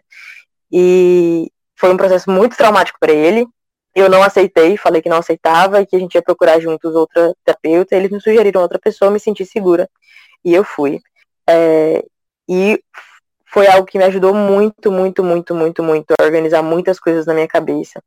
E nesse ponto, eu não fui fazer terapia de conversão. A primeira coisa que ela me perguntou foi: tá, eu, eu sei por que você tá aqui, eu quero que você me conte agora por que você tá aqui e se você quer continuar, porque eu não consigo é, começar um processo terapêutico com uma pessoa que não quer ser ajudada. E ela me perguntou se eu queria continuar ali e eu falei que sim, que eu estava disposta. E me ajudou muito, inclusive o fato dela entender é, o quanto a religião, Deus e o cristianismo eram importantes para mim é, e ela em nenhum momento abordou isso sem a minha expressa permissão. Assim, a gente só falava disso quando eu trazia isso à tona. E esse processo terapêutico me ajudou muito a perceber de forma diferente a minha relação com Deus. E não, não era um culto que acontecia ali, não era um aconselhamento pastoral. Mas era eu me enxergando, eu olhando para a maneira como eu via as coisas, e foi muito, muito, muito relevante para mim. É, e por mais que tenha sido dolorido e um processo muito longo, porque a minha família está se sarando disso agora, e nós estamos aí sete anos depois desse processo ter acontecido, então só agora está começando a se curar. É, eu percebo que as coisas foram se encaminhando para que eu, eu me tornasse uma mulher saudável, mentalmente saudável, é, e os meus pais também fossem é, descobrindo novas coisas, um novo jeito de, de ser pai, um novo jeito de ser mãe porque agora eles eram pais de uma mulher LGBT, né? Isso muda muito a, a perspectiva deles sobre o mundo. É, no começo a gente teve bastante conflito do meu pai, basicamente tentando fazer umas entradas é, para me explicar por que, que era pecado ser, ser gay, ser lésbica, e eu não dei abertura para ele fazer isso, porque eu já estava muito machucada, estava muito ferida. E eu já tenho a minha maneira de pensar o cristianismo, eu já tenho a minha maneira de pensar Deus, e sendo LGBT. Inclusive, o episódio do podcast da, do Redomas sobre LGBTs eu recomendo para todo mundo, porque ajuda você a organizar essas ideias também. Então, é, foi um processo muito dolorido, mas é, eu queria dizer que melhora. E aí eu não estou fazendo uma perspectiva, estou trazendo aqui uma perspectiva otimista, não é isso que eu quero fazer, eu nem sou uma pessoa muito otimista. Mas melhora porque você fica mais forte. Não melhora necessariamente porque a sua família vai ceder ou porque a sua família vai te acolher. É, melhora porque você acaba descobrindo novos caminhos para lidar com isso. Você acaba se fortalecendo, você se conhece mais, você sabe os seus limites. E no momento do confronto, você não sabe todas essas coisas, você não tem todo esse background. Então você vai se fortalecendo. Melhora porque você se fortalece, não porque o contexto de alguma maneira vai mudar e se tornar mais favorável. Então, se você está ouvindo esse podcast e você é essa pessoa que tem uma família conservadora, e tá lidando com esses conflitos, a primeira coisa é entender que você é você. Você não é uma projeção da sua família, você não é extensão dos seus pais. É, e você não precisa viver é, para cumprir as expectativas deles. Você é um ser humano completamente independente. E aí, em segundo lugar, é, a gente precisa pensar em cuidar desse, desse relacionamento. Então, do mesmo jeito que está sendo difícil para você, que é um jovem que está descobrindo sua sexualidade, está sendo um processo difícil para eles também entender é, que as expectativas deles não, não serão cumpridas. É, e para eles está sendo um processo de luto, né? Está morrendo uma pessoa que eles idealizaram e eles estão sem conseguir te reconhecer. Então, precisa ter paciência da sua parte também, de entender que está sendo algo novo para eles. Por mais que seja difícil exigir paciência de uma pessoa que está se guardando dentro do por muitos anos, é, a sua saúde mental também vai depender disso, porque se você viver em conflitos constantes e ou se negando constantemente, isso não vai ser legal. Só saia do armário se você entender que você tem uma rede de apoio, que você tem quem te apoie, que você está seguro, isso é muito importante. Garanta que você está seguro. É, e não existe momento certo. Só se, se você vai sentir em algum momento a necessidade de falar sobre isso. É, não fique esperando o momento certo, porque o momento certo nunca vai chegar. Só tenta garantir sua segurança, tenta garantir que você vai ficar bem, tem uma rede de apoio, tem amigos que podem te apoiar nesse momento e corra para eles. O importante é você estar tá perto de gente que ama é, e que pode te oferecer apoio, mas sempre vai melhorar. Sempre vai melhorar porque você vai ficar mais forte. Primeiro, Tayo, assim, realmente, muito obrigada por ter compartilhado isso aqui com a gente, dessa se abrindo, né, dessa forma e ensinando tanto assim e, e mostrando todo esse lado tão sensato e mas tão humano e dando esperança aí para quem está ouvindo. Eu acho que é muito importante isso que você disse de é, escolher você. No final das contas, é isso que é crescer, é isso que é amadurecer, assim. É se separar no sentido de entender o que, que é seu, o que, que te faz feliz, é, qual é a sua responsabilidade naquilo que te faz e o que, que você pode fazer para que isso aconteça e o que, que vai vir de impacto talvez negativo. Sentir a desaprovação dos outros, dos seus pais, é ruim. Mas a partir do momento que você escolhe ter a aprovação deles, talvez a consequência seja você não ter a sua própria aprovação ou não viver plenamente aquilo que você gostaria. E aí essa é uma escolha que vai impactar diretamente na sua vida. Então, é, é necessário que você faça a escolha por você. Se você não fizer, não tem outra pessoa que vai poder fazer isso por você e é você que vai ter que lidar com todas essas consequências.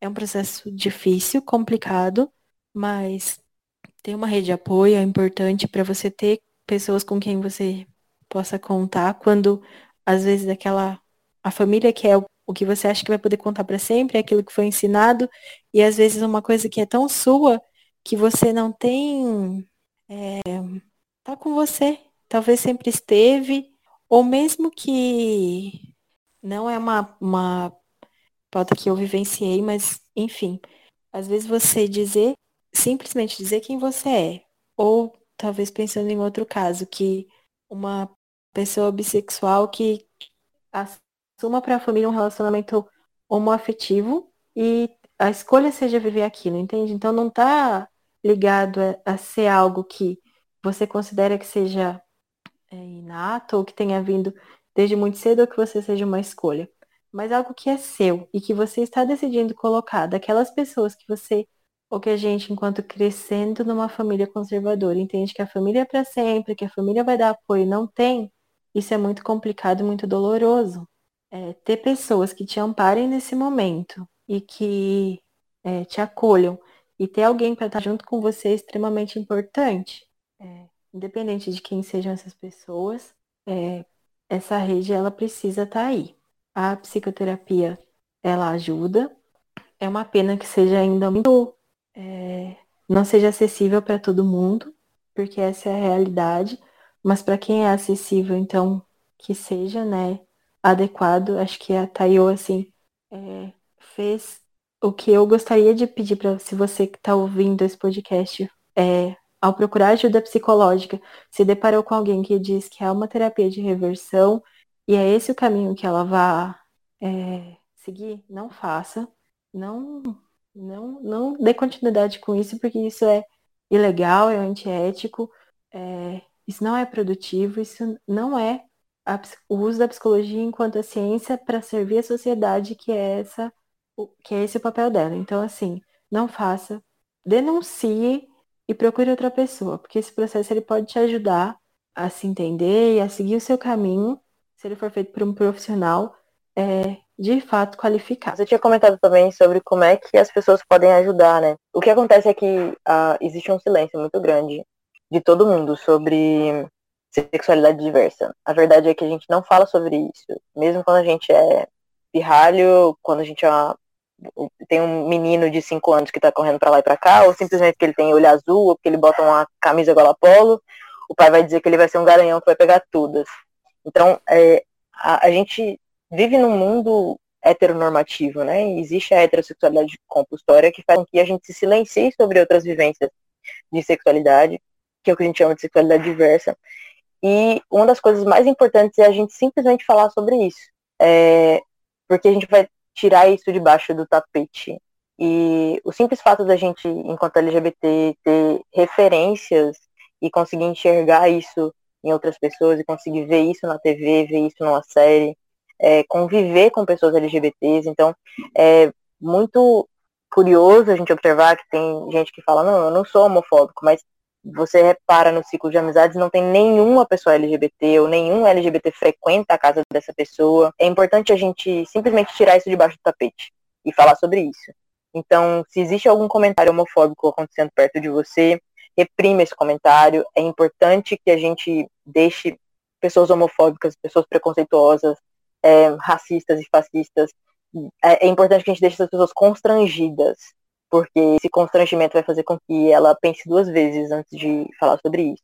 E são esses microdiscursos, né? São essas, esses comentários, essas piadas que vão normalizar a homofobia, que é algo que pode evoluir para violências físicas, agressões e assassinatos, inclusive. A gente vive num, num dos países com maior violência contra LGBTs. Então, uma das coisas que eu pediria, assim, como apoio para as pessoas heterossexuais, é simplesmente parar de ficar calado enquanto tem comentários homofóbicos acontecendo à sua volta, porque essa é uma das coisas que vai naturalizar no futuro alguma violência contra a gente. E eu não estou segura. É importante a gente sempre ter em mente que quando você convive, quando você convive com pessoas LGBTs, você acaba percebendo isso e notando que a gente não se sente confortável em todos os espaços. Então, outra ajuda que eu pediria para pessoas heterossexuais é garantir que a gente esteja confortável. Então, se você vai convidar um amigo LGBT para sair com você, é, não leve ele para um lugar em que ele não vai se sentir confortável, que só tenha pessoas heterossexuais ou que tenha, inclusive, algum histórico de é, caso de homofobia. É, simplesmente pense na gente, sente e converse. É, muita gente não, não sabe, não conhece a nossa vivência, simplesmente porque não sente conversa. A igreja é um dos principais é, é, faz escola nesse sentido. É, fala, gosta muito de falar sobre homossexuais, mas nunca sentou para ouvir um homossexual. Então, a questão é, a gente precisa que vocês, a gente precisa romper essa bolha da heteronormatividade e começar a falar sobre a nossa vivência. Porque se todo mundo conhecer um pouquinho do que a gente vive, as pessoas vão se tornar mais sensíveis e a gente vai estar mais seguro a cada dia. Então, é é assim que eu acho que, a gente pode ser ajudado. Eles não vão vencer, baby, nada de ser em vão. Antes dessa noite acabar, baby, escute, é a nossa canção.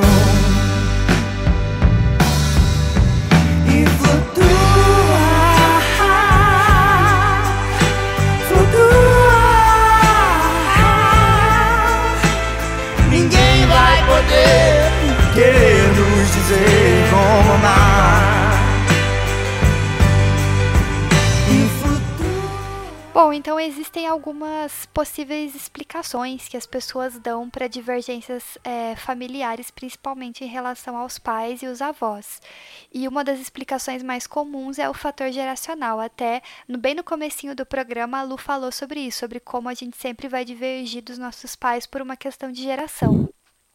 E Aí eu fico pensando, mas o quanto que isso é realmente relevante para pensar essas divergências, assim, porque muitas vezes eu sinto que acabas, é, algumas pessoas usam isso, não que a Lu tenha usado, mas algumas pessoas acabam usando para passar um pouco de pano, assim, para as pessoas mais velhas, é, de que não, é que essa pessoa, ela, ela, sei lá, ela tem mais de 50 anos, então, assim, é normal que ela fale isso ou que ela pense isso, etc. E aí que vem a pergunta, né? A gente sempre deve compreender as opiniões das pessoas em respeito da idade delas, né? E esse compreender não é no sentido de entender, mas no sentido de falar, ok, tá bom, eu não vou discutir com você porque você é de outra geração. E ainda assim, será que é possível que a gente tenha uma convivência totalmente pacífica? Em meio, mesmo em meio à diferença, porque nós falamos aqui um pouco das nossas divergências e como que tá agora, né, o status atual, digamos assim, da nossa da nossa relação com os nossos familiares, mas existem relações e relações. Então eu queria ouvir vocês, a opinião de vocês com relação a isso, porque muita gente hoje está lidando com essas situações e daqui a pouco a gente vai falar um pouquinho sobre, em termos práticos, como lidar com essas situações. Então, essas duas questões, a questão geracional de, de por que, que existem essas divergências e será que a gente sempre deve é, compreender isso e e passar esse pano, usando um termo da internet, e se é possível, então, apesar dessas diferenças, ter uma convivência totalmente pacífica. Bom, é, eu já tive, eu já tive alguns conflitos com os meus pais, especialmente por causa disso. Aconteceu algum episódio, eu não lembro exatamente com, com qual dos meus avós, eu tenho três avós vivos, é, e aí eu fui questionada pela minha mãe, é, como é que eu tava falando assim com a minha avó, com meu avô, não sei, é, sendo que eu devia respeitar porque era uma pessoa mais velha. E aí eu lembro que no ápice da minha adolescência, e talvez com um vocabulário não tão adequado, eu falei assim, não é porque ele é mais velho que ele tá certo. E eu acho que, por mais que eu tenha agido de uma forma um pouco irreverente, eu tava certa nesse pensamento, né? Não é porque a pessoa tá mais velha, é mais velha que ela tem razão. Eu sou muito, muito, muito a favor da gente sentar e ouvir os mais velhos, porque eu acho que tem muitos erros que a gente comete simplesmente porque a gente é imbecil e a gente não ouviu essas pessoas mais velhas. Porque eles têm muitas, eles têm muitas coisas para ensinar. Mas ao mesmo tempo a gente tem que tomar cuidado é, para não. Porque todo mundo é um vetor de informação, né? Inclusive as pessoas mais velhas. E deixar que algumas coisas se perpetuem é, porque a gente. E aí, usando essa desculpa, porque às vezes eu acho que é uma desculpa, de que a pessoa é mais velha, então deixa, deixa ele falar, daqui uns dias ele não vai estar aqui mesmo. É, é irresponsável da nossa parte enquanto cidadãos. Então, eu acho que o que a gente tem que pensar é primeiro pesar na balança quanto vale a pena aquilo. Porque tem pessoas mais velhas que têm que são muito ativas, que têm uma mente muito ativa e que muitas vezes vão ter mais facilidade de acompanhar a linha de raciocínio que você vai propor para explicar por que, que aquilo que ela estava dizendo está errado. E tem pessoas que não, tem pessoas que simplesmente já é, se desgastaram muito, que não têm o costume de elaborar coisas de forma muito profunda e que não vão conseguir é, nem acompanhar a sua linha de raciocínio ou que não vão ter empatia com você na hora de conversar, são pessoas que muitas vezes não estão dispostas a ouvir. Então, acho que vale de você conhecendo a sua relação com essa pessoa mais velha, saber se vale ou não a pena se engajar. É, mas no mais, eu não acho que essa máxima é verdadeira. Eu não acho que a gente tem que se calar simplesmente porque a pessoa é mais velha. A gente tem que ponderar caso a caso o que, que vai valer, até porque é, a gente acaba colocando em jogo também a nossa saúde emocional, a nossa saúde psicológica e mental, e porque é muito desgastante, especialmente se você tem uma relação próxima com essa pessoa, especialmente se é seu pai, sua mãe, seu avô. É, os meus pais, por exemplo, apesar de serem mais velhos, hoje eles têm 50 anos, é, eles sempre foram pessoas muito ativas, eles sempre tiveram uma mente muito ativa. Meu pai tem uma mente muito analítica, minha mãe tem uma mente muito criativa, então são pessoas com quem eu sei que eu posso dialogar, com quem eu sei que se eu jogar uma pergunta muito complexa ali, eles pelo menos vão entender aonde eu estou querendo chegar. E não é assim com todo mundo. Então, cabe a gente avaliar até que ponto vale é, esse desgaste que a gente vai sofrer, porque tem muitas coisas, para mim, por exemplo, que para discutir, ainda são muito doloridas. Por mais que eu tenha amadurecido e me fortalecido, é, tem alguns temas que, dependendo de como esses temas forem tocados, eu vou ter vontade de sair correndo, entrar no banheiro e chorar. E quem me conhece sabe que isso não é meu padrão de comportamento. Mas são assuntos que são delicados que podem afetar você de maneiras indescritíveis. Então, é sempre bom pesar, como a Ana falou, se colocando em primeiro lugar, escolhendo você. É isso que eu acho. Eu acho que é assim, ó, geração não justifica preconceito. Preconceito não é característica de uma geração. Então a gente enxerga em várias, né? É, às vezes parece que essa questão assim de achar que tem conflito, muitas vezes está ligado a justificar preconceito de pessoas um pouco mais velhas. Mas isso não é um fato. Tem pessoas mais velhas que são muito abertas a diálogo, a tudo considerar a, a, época em que elas foram criadas é importante porque a gente olha para uma determinada época, uma determinada cultura e quais eram os ensinamentos e os padrões daquele momento e porque talvez grande parte da, daquelas pessoas é, tenham ideias em comum, assim. E aí é um, um ponto para a gente partir para o diálogo, se for o caso. Eu também concordo que a gente não precisa é, se propor ao diálogo, ao talvez ensinamento, embate, sempre com pessoas mais velhas, principalmente são pessoas próximas, é, que às vezes isso vai trazer um desgaste. A gente, talvez conhecendo essas pessoas, a gente tenha uma, uma condição de avaliar quando é, seria interessante fazer ou não fazer essa conversa. Também nunca conversar me dá a impressão que a gente desiste assim, sabe? E de que talvez entende que acabou, uhum. que ali não tem mais onde ir, porque chegou num certo ponto, numa certa idade, que não tem mais o que fazer, que não se muda. Mas não é verdade, né? a vida ela tá acontecendo até muito tempo, assim. Às vezes a gente tá falando de 50 anos. Se você for pensar hoje em dia, essa pessoa vai ter o quê? Mais 20, 30 anos aí pela frente? E vale a pena conviver mais 20, 30 anos sem ter nunca proposto esse diálogo para essa pessoa, sendo que ela é uma pessoa querida, uma pessoa que tá aí com você. Então, é, vale a pena pensar sobre isso, assim, e como, considerando aquilo que ela, aquela cultura que ela estava vivendo, como que você pode propor um diálogo na questão de experiência de vida, isso às vezes traz para essas pessoas coisas que a gente não vai conseguir saber, que a gente não teria condições de entender com todo o nosso conhecimento, com toda a nossa visão, às vezes mais é, tentando olhar todos os pontos, que, a, que só a experiência poderia trazer. Então também é algo que a gente pode pensar para aprender de alguma forma. Agora, a sua pergunta de uma convivência totalmente pacífica, eu me pergunto se em alguma relação que a gente estabeleça na vida vai ser totalmente pacífico, né?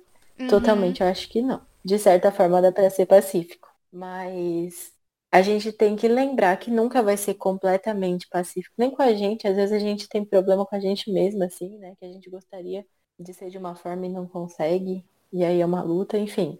Então, totalmente não, mas para ter um diálogo, é, dá para ter uma, um relacionamento que que envolva o afeto, que envolva o vínculo, mesmo com algumas diferenças e com algumas divergências. A gente olhando para a gente o que é importante para nossa existência, a gente vai saber o que que a gente vai conseguir tolerar e aquilo que não vai ser possível de tolerar. Esse é um exercício que eu acredito que é um dos mais difíceis da gente conseguir fazer, assim. Uhum. E de avaliar que relações que a gente quer investir mais para manter quer abrir um pouco mais de espaço e aquelas que realmente não fazem mais sentido, pensando na nossa preservação.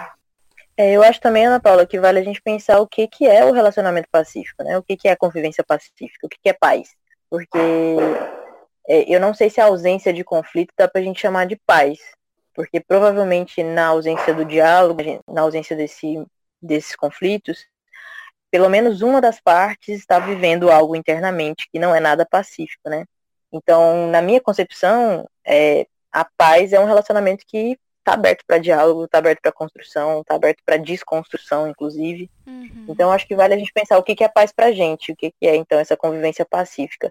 Eu sou muito feliz por ter os pais que eu tenho, apesar de tudo isso que a gente, todas as coisas que a gente viveu, é, eu sinto que os meus pais estão muito abertos. Inclusive, hoje é, em dia, o meu pai me diz com muito mais frequência eu te amo do que antes de eu sair do armário. Então, a gente, eu, eu me sinto muito feliz pela realidade que eu tenho hoje, pela realidade que a gente construiu junto e a gente construiu com base no diálogo, né? Então, eu acho que a gente talvez deva buscar cada vez mais construir relacionamentos onde é seguro dialogar, onde é seguro conversar, muito antes da gente pensar sobre os temas que estão sendo debatidos, se o tema é tabu ou não. Uhum. É, a gente deve se esforçar. E talvez fique difícil fazer isso com é, pessoas que têm a mente muito fechada, né? Pessoas muito conservadoras. Mas pelo menos a gente pensar em produzir essa realidade dentro dos outros relacionamentos que a gente está construindo. Então, talvez com as pessoas mais jovens que estão à nossa volta, o meu irmão, por exemplo, já é muito mais fácil conversar com ele, é, conversar com os primos ou conversar com seus amigos e construir esses relacionamentos dentro do que está dentro das nossas possibilidades, de forma que seja seguro conversar, porque para mim é isso que é, é uma convivência pacífica. Ótimo. Com certeza. E eu acho que tem um ponto também que acaba acontecendo é que as pessoas também acabam comparando muito a sua família com a família do outro, né?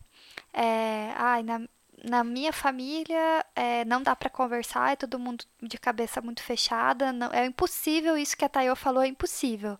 Ok, mas é, muitas vezes a gente passa tanto tempo brigando com o cenário ideal que a gente idealizou na nossa cabeça que deveria ser, e pouco tempo aceitando esse cenário que a gente tem e pensando assim, ok, como eu vou lidar com esse cenário, né? Porque é, e aí eu tô falando sobre várias coisas na vida, mas se aplica também aos relacionamentos. A gente compara muito, a gente fala assim, ah, eu queria ter os pais do fulano, eu queria. E aí a gente acaba não olhando pro próprio relacionamento que tem, para as próprias relações que tem, porque tá comparando, jogando o bebê com a água do banho, né? Tipo, é todo esse relacionamento e tudo isso aqui que foi construído é, no lixo porque eu tô comparando com fulano e ciclano que foram que estão melhores entre aspas. Mas você também não sabe como é que foi para outra pessoa exatamente. Pode ser que ela tenha uma relação super boa mesmo e que de alguma forma sei lá, sempre foi legal, apesar disso ser raro, né? Mas assim, nunca teve altos conflitos e grandes tensões. Que não seja a sua realidade. E aí, se não é a sua realidade, eu acho que não é produtivo ficar se comparando. Porque aí quanto mais você se compara, mais você se frustra com a sua realidade, mas também menos você lida com ela. Você fica só negando que ela é a sua realidade e, e não lida. E apesar disso ser um mecanismo de fuga, e eu não estou julgando ninguém por fazer isso, inclusive eu fiz isso durante a minha vida há muito tempo. Nossa, eu queria ser filho dos pais da minha amiga, porque, sei lá, porque parece ser mais legal. A gente acaba não lidando com os pais que a gente tem, com os irmãos que a gente tem, com os parentes que a gente tem. E no final das contas, é, é isso que vai fazer a diferença, né? Como o Tayo falou, muitas vezes não é eles que mudam, mas é a gente que muda. E aí a relação muda porque a gente mudou, porque é uma via de mão dupla. Então pode ser que eles não mudem, mas a gente mude. Não necessariamente para se conformar ao que eles querem, mas para ficar mais forte, para assumir posições, para saber escolher as batalhas que você quer escolher, viver a sua vida e não ficar o tempo todo se preocupando com o que os outros pensam. E não que isso seja fácil, ninguém tá aqui dizendo que dominou todas as, as artes mágicas do relacionamento familiar. Talvez a comparação não seja a coisa mais positiva de você fazer é, e achando que a minha família devia ser a família margarina, que como a gente acabou de falar, não existe, nem existe, né? Então não existe essa convivência totalmente pacífica. Concordo muito com a Tayo, assim, que tipo de paz que a gente quer, né? A gente quer uma paz que para ter paz alguém tem que se anular. Então às vezes é melhor estar tá em conflito no sentido de estar tá colocando as ideias em choque, do que também ter uma paz forçada goela abaixo. Né? Mesmo quando o sol não brilha, mesmo quando o tempo acabar, mesmo que não seja agora, ainda assim será. Mesmo quando o céu se apagar e o mundo for meu lugar seja agora, ainda assim será incondicional. Então vamos lá, daí a gente falou aqui, né? Eu tava até falando um pouco sobre essa questão da comparação, que eu acho que é um jeito prático, assim, uma coisa prática para se pensar e tentar colocar agora em ação. É, até porque muitas pessoas estão nesse momento de quarentena E esse, esse programa aqui, ele vai ao ar um pouco mais tarde, assim, do que a gente tá gravando. Mas nesse momento de agora a gente tá em quarentena, então não sei quem se quem tá ouvindo ainda tá em quarentena. Mas muitas pessoas acabaram indo para casa dos pais para poder passar esse período. E aí acharam que ia ser duas semanas e virou três meses, né? Ninguém tava pronto. Mas, é, de qualquer forma, mesmo que você não esteja passando por esse momento de quarentena ou não esteja com seus pais na quarentena, ou com a sua família em si, né? Não só com seus pais, a gente tem que lidar com essas situações, né? E certamente você clicou nesse programa porque você queria ouvir sobre esse tema. Então, em termos práticos, como lidar com essas situações de conflito? Por exemplo, é melhor falar tudo que eu penso e lá, tipo assim, almoço de domingo, e aí eu falei, olha, esse tua piada aí é cultura do estupro. do jeito que me vier na cabeça, ou é melhor eu aguardar o momento certo de falar, esse momento certo entre aspas, né? Qual que é esse momento certo de falar? Ou ainda, é melhor nunca falar nada. Como que eu sei se eu tô me anulando, então, que foi uma coisa que a gente falou aqui, ou se eu tô apenas evitando um conflito desnecessário? E aí eu sei que essas não são respostas fáceis, né? Mas eu queria ouvir um pouco a experiência de vocês com isso, assim. E aí eu acho que a pessoa que menos falou foi Lu. Então eu queria que ela começasse. eu sou Fui assim. a que menos. Convocações.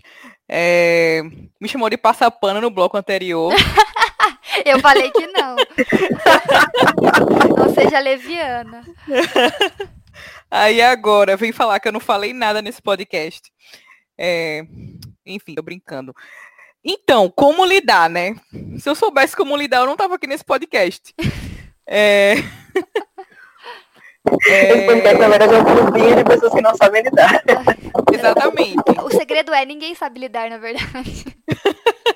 É, uma coisa que foi falada aqui, que Itaú falou, que foi muito, muito, muito pontual, assim, que foi ministrada né, no, no bloco anterior, foi em relação a essa questão da paz, né? O que é paz? E é, nesse momento, como eu falei, eu tô tratando muito isso na minha vida. Essa uma coisa que tem sido específica na minha vida, é, na, na terapia, é justamente a relação com os meus pais. É, a nossa família, ela não foi, nunca foi uma, uma família que fosse aberta ao diálogo. É, isso é uma coisa que vem acontecendo de alguns anos para cá, em que temas têm sido debatidos e conversados, assim.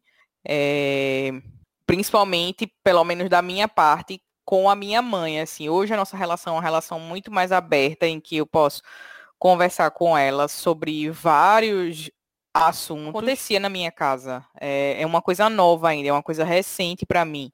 É, a gente sentar para conversar, a gente sentar para debater. Sempre que havia motivo para conversa em casa, era porque alguém fez alguma coisa, fez merda e era motivo para levar sermão. Então tinha reunião familiar para fazer sermão, porque fez isso, porque deixou de fazer aquilo, enfim. Então, é, eu ainda estou aprendendo a, a lidar, a me, me comportar é, eu acho que o fato de eu ter saído de casa há seis anos é, contribui muito para isso, porque hoje eu vou lá pelo menos uma vez por semana, não agora na quarentena, obviamente, mas em tempos normais eu ia eu, ia para lá pelo menos uma vez na semana. Então aquele tempo que a gente tem junto, é, a gente tem buscado fazer esse um tempo de qualidade, assim. Então é acho que por isso que meu pai evita algumas, algumas questões é, em casa hoje, que é justamente para não perder o tempo que a gente poderia estar tá fazendo outras coisas. A gente poderia estar tá assistindo um filme, que a gente poderia estar, tá, é, é, sei lá, vendo alguma coisa, conversando, enfim, como ele gosta de mostrar vídeos, né, no celular, enfim. Então, é, eu acho que, de fato, uma coisa que vocês comentaram em relação ao diálogo, de fato, é fundamental. Não é fácil, é, falo por experiência própria, como uma pessoa que tenho vivido isso na, na, minha família. Os meus pais, eles são bem mais idosos que os pais de vocês. Estão é, na casa dos 65, 70 anos. Então, é, é bem mais complicado para mudar certas coisas. Então, para algumas coisas, eu e meu irmão, a gente pensa muito parecido. Então, a gente só olha e fala, deixa quieto. E para algumas coisas, a gente ainda tenta argumentar. É, minha mãe, ela é uma pessoa mais aberta a, a, ao diálogo, a conversar, etc. Sobre tudo, assim, sobre eu já trouxe para ela várias pautas que hoje fazem parte da minha vida, como a, a questão feminista, sobre o direito da mulher, etc é, para uma mulher de 70 anos, que é a idade dela hoje, é, para mim, ela ter essa abertura para aprender, para mim isso é muito sensacional. Então eu tenho aproveitado o, o tempo que a gente tem de, de que a gente está junta para justamente eu tentar meio que fazer com que ela saia desse conservadorismo que, como a Ana Paula falou no início, do voto de cabresto, que é aquilo que, tipo, o que o pastor disser não, não pode ser questionado porque o pastor, ele é a autoridade de Deus na terra, enfim. E eu tenho tentado fazer ela questionar isso, tentado fazer ela questionar a própria, porque, como eu falei no início, eu sou muito parecido com a minha mãe. Então, o ato de questionar, o ato de, de você sempre se perguntar o porquê das coisas, de, de ser uma pessoa transgressora, é, no bom sentido da palavra, é uma coisa que eu herdei dela. Então, isso ainda tá nela. Então, eu fico tentando despertar isso nela, sabe? Tipo, cadê? Cadê aquela jovem que questionava e que fazia e tal, e enfim. E eu fico tentando ressuscitar isso nela, sabe? E, às vezes faz efeito, às vezes não. Mas estamos aí. Como eu falei no, no começo lá, é um processo. Como o Bia falou, a gente vive um processo. Então, eu estou em processo e acho que ainda estarei em processo por um bom tempo. Acho que é isso. É, eu acho que a gente precisa ser mais empático. É, a gente, enquanto jovem, a gente tem essa autoconfiança muito louca, né? De que a gente, porque a gente estudou e não sei o que, a gente pesquisou, a gente está certo. E às vezes isso bloqueia a gente para se colocar no lugar do outro. Eu acho que é o que mais tem faltado. Então, é difícil a gente falar em se colocar no lugar de alguém que está reproduzindo machismo e racismo e homofobia. É difícil a gente falar isso. Mas uh, eu acho que é algo que precisa acontecer em todo diálogo e, e talvez a gente esteja falhando nisso. É a gente literalmente se colocar no nosso lugar e pensar que nós não somos os reizinhos daquela, daquele diálogo, né?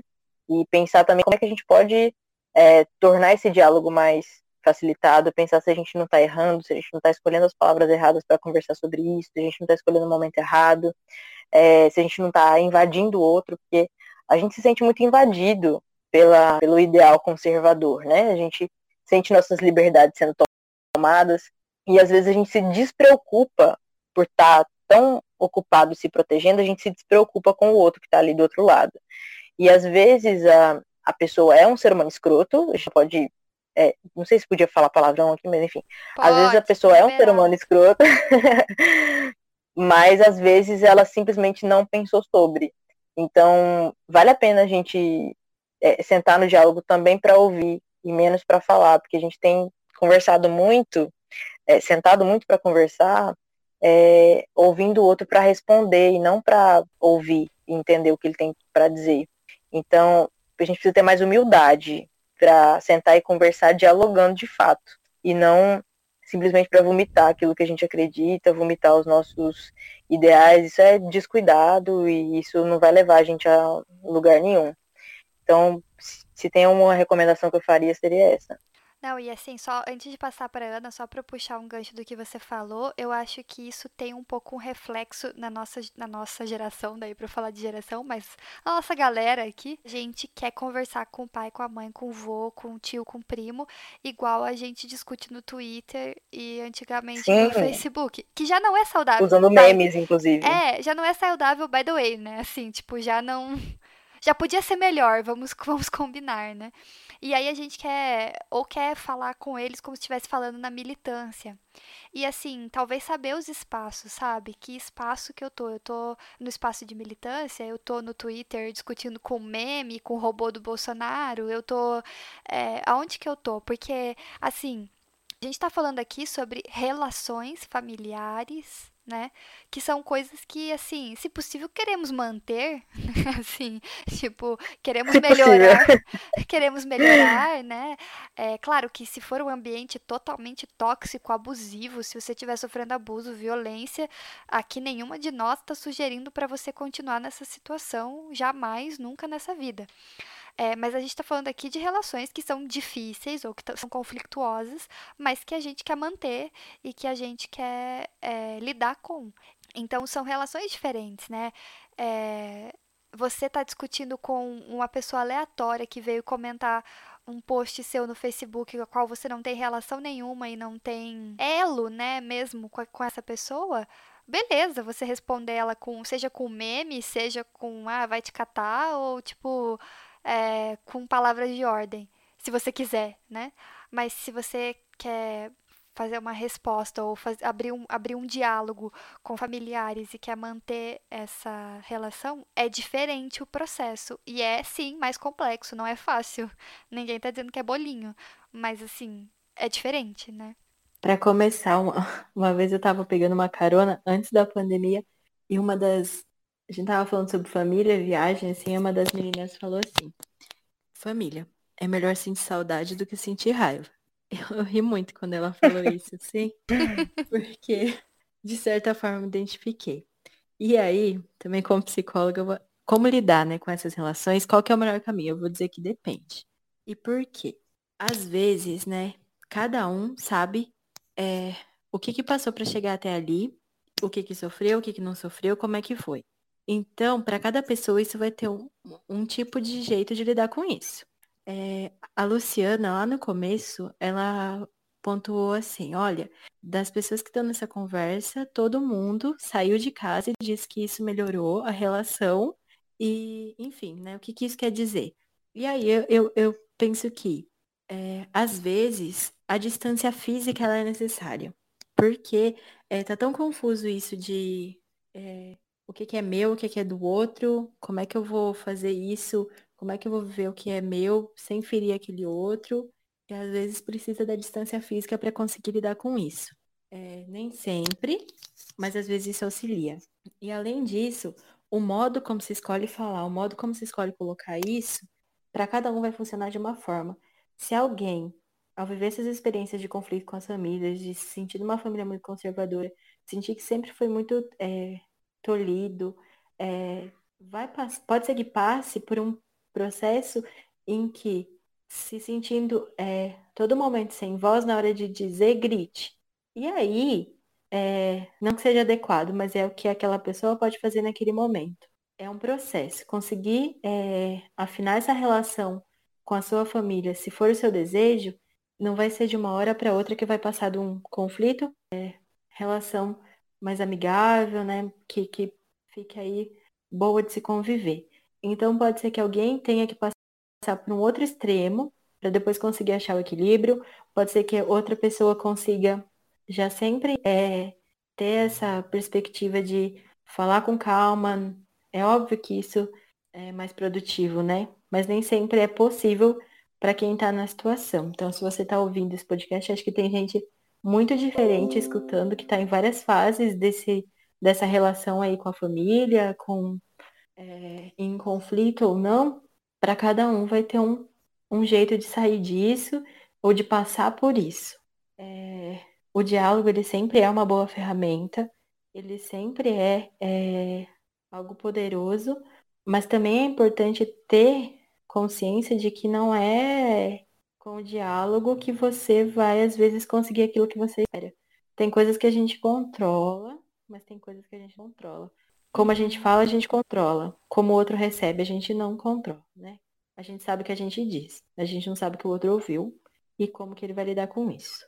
E aí, é, mesmo que você tenha se preparado e feito da melhor maneira possível, talvez o retorno não é aquele que você esperava. Mas isso não quer dizer que não vale a pena continuar tentando e continuar abrindo essas possibilidades se esse for a sua vontade. E se de alguma forma você sentir que isso ainda tem alguma abertura lá do outro lado. É, com apoio da sua rede, de amigos, da terapia, se for seu caso, é, e com você se conhecendo cada vez mais, acho que aí você vai conseguir chegando naquilo que é o ideal para você, da maneira com que você quer se relacionar, não só com a sua família, mas com as outras pessoas, naquilo que você está disposto a ceder e naquilo que você está disposto a manter como sua postura. Chegando ao fim do nosso programa, é, a gente queria deixar uma palavra de acolhimento para você, ouvinte, que está passando por uma situação parecida. Como você ouviu aqui as nossas histórias, todas nós passamos por algo em níveis e é, contextos e situações diferentes, mas parecidas, no sentido de lidar com conflitos familiares e de lidar com discordâncias da nossa família. Então, a gente quer deixar uma palavra para vocês de acolhimento Queria dizer que eu fui muito ministrada hoje, falando sério, é, por vocês, tá? Eu e Ana Paula e Bianca, obviamente. É, as coisas que a gente debateu hoje. Eu tenho falado no começo brincando que ia ser uma grande terapia em grupo. E de fato, acho que foi, pelo menos para mim, assim, é, escutar outras vivências e entender outras vivências para mim foi importante hoje. E para quem está ouvindo, eu acho que ficar acho que a grande dica hoje é de fato, primeiro, você saber que você não está sozinho, que assim como a gente um dia achou que a gente é, éramos as, as únicas né, que tavam, estávamos passando por isso, é, de fato não éramos e não somos e nem seremos, isso sempre, sempre vai acontecer. E se você está passando por essa situação nesse momento, principalmente se você está vivendo na mesma casa que os seus pais, é, procura formas de escape.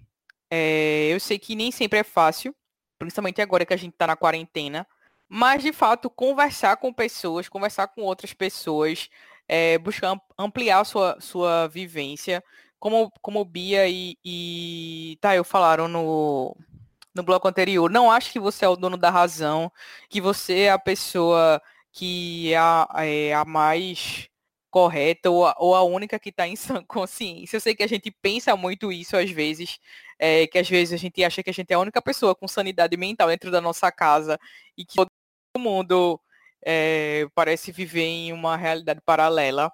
É, mas eu acho que faz parte também da vivência, como as meninas falaram, você procurar entender é, os seus pais, manter o diálogo. Eu sei que cansa, eu sei que é chato, eu sei que vai ter hora que você vai querer virar os olhos até você não conseguir mais ver os seus próprios olhos. Eu sei que isso vai acontecer, mas é, se possível, procura ajuda terapêutica. Também ajuda muito, ajuda bastante assim.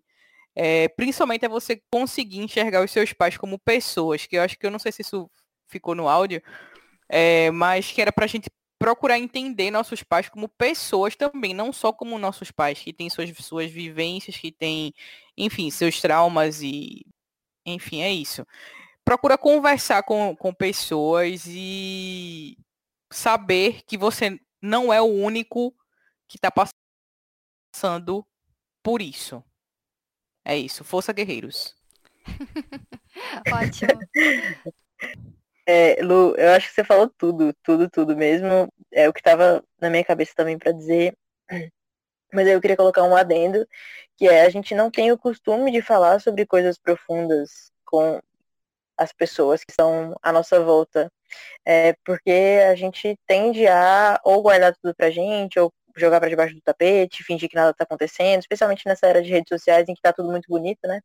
Mas a gente pode se desafiar a encontrar esses lugares seguros para debater essas questões profundas, como os nossos relacionamentos com os nossos pais.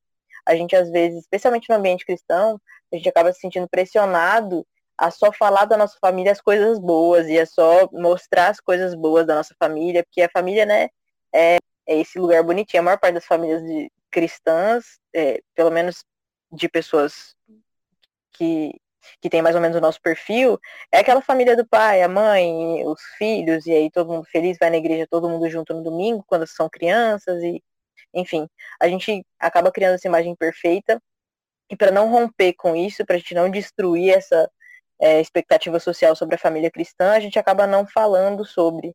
Mas, como a Lu falou, e aqui eu só estou corroborando com o que ela disse, a gente precisa discutir sobre isso. E às vezes vai ser uma pessoa que é próximo a você, às vezes é um amigo que foi criado na igreja também, com quem você pode conversar, às vezes vai ser alguém do Twitter, Então, essa reunião toda foi organizada pelo Twitter. É, e é, o importante é a gente realmente conversar sobre isso, porque a gente vai descobrir que é, a gente pode aprender com as vivências dos outros, que tem muitas similaridades, mas que também tem muitas diferenças. São, é nesses detalhes, nessas diferenças que a gente vai aprender. Só isso mesmo. Tinha para acrescentar, porque eu acho que ela falou tudo. Então acho que é isso. Vocês não estão sozinhos. É, busquem essas pessoas com que vocês possam compartilhar, independente do que seja. É, às vezes não vai estar acessível uma terapia, mas um amigo ou, alguém que seja na rede social que possa te ajudar, que tenha passado pelo mesmo. Entenda que os pais também são humanos, né? Que eles também erram e que que bom que eles erram, né? Porque que difícil que é se relacionar com alguém que é perfeito que nunca tem uma falha.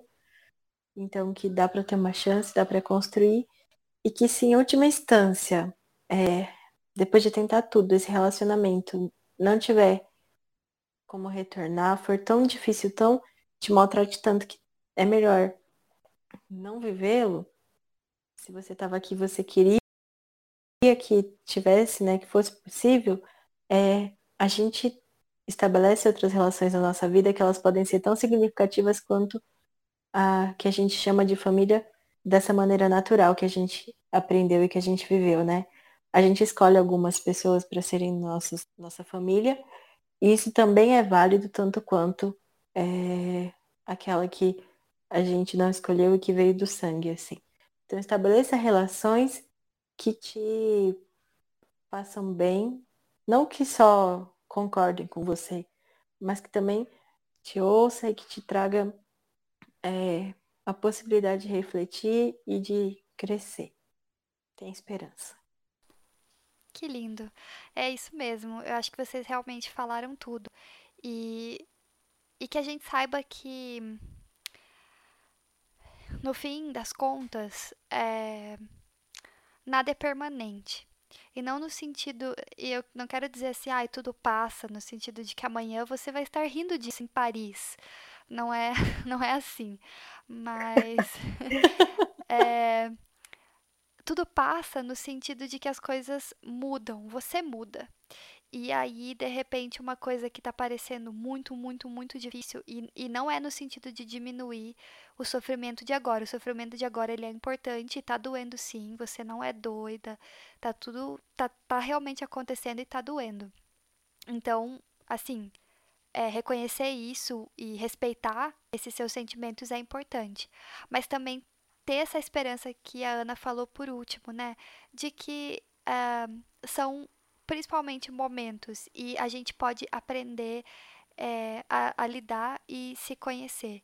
Então, é, de tudo que a gente falou aqui, eu espero que tenha ficado a importância de, se possível, né, procurar a terapia, mas também procurar se conhecer de várias formas e se compreender, porque isso também ajuda a gente a ser mais empático com o outro.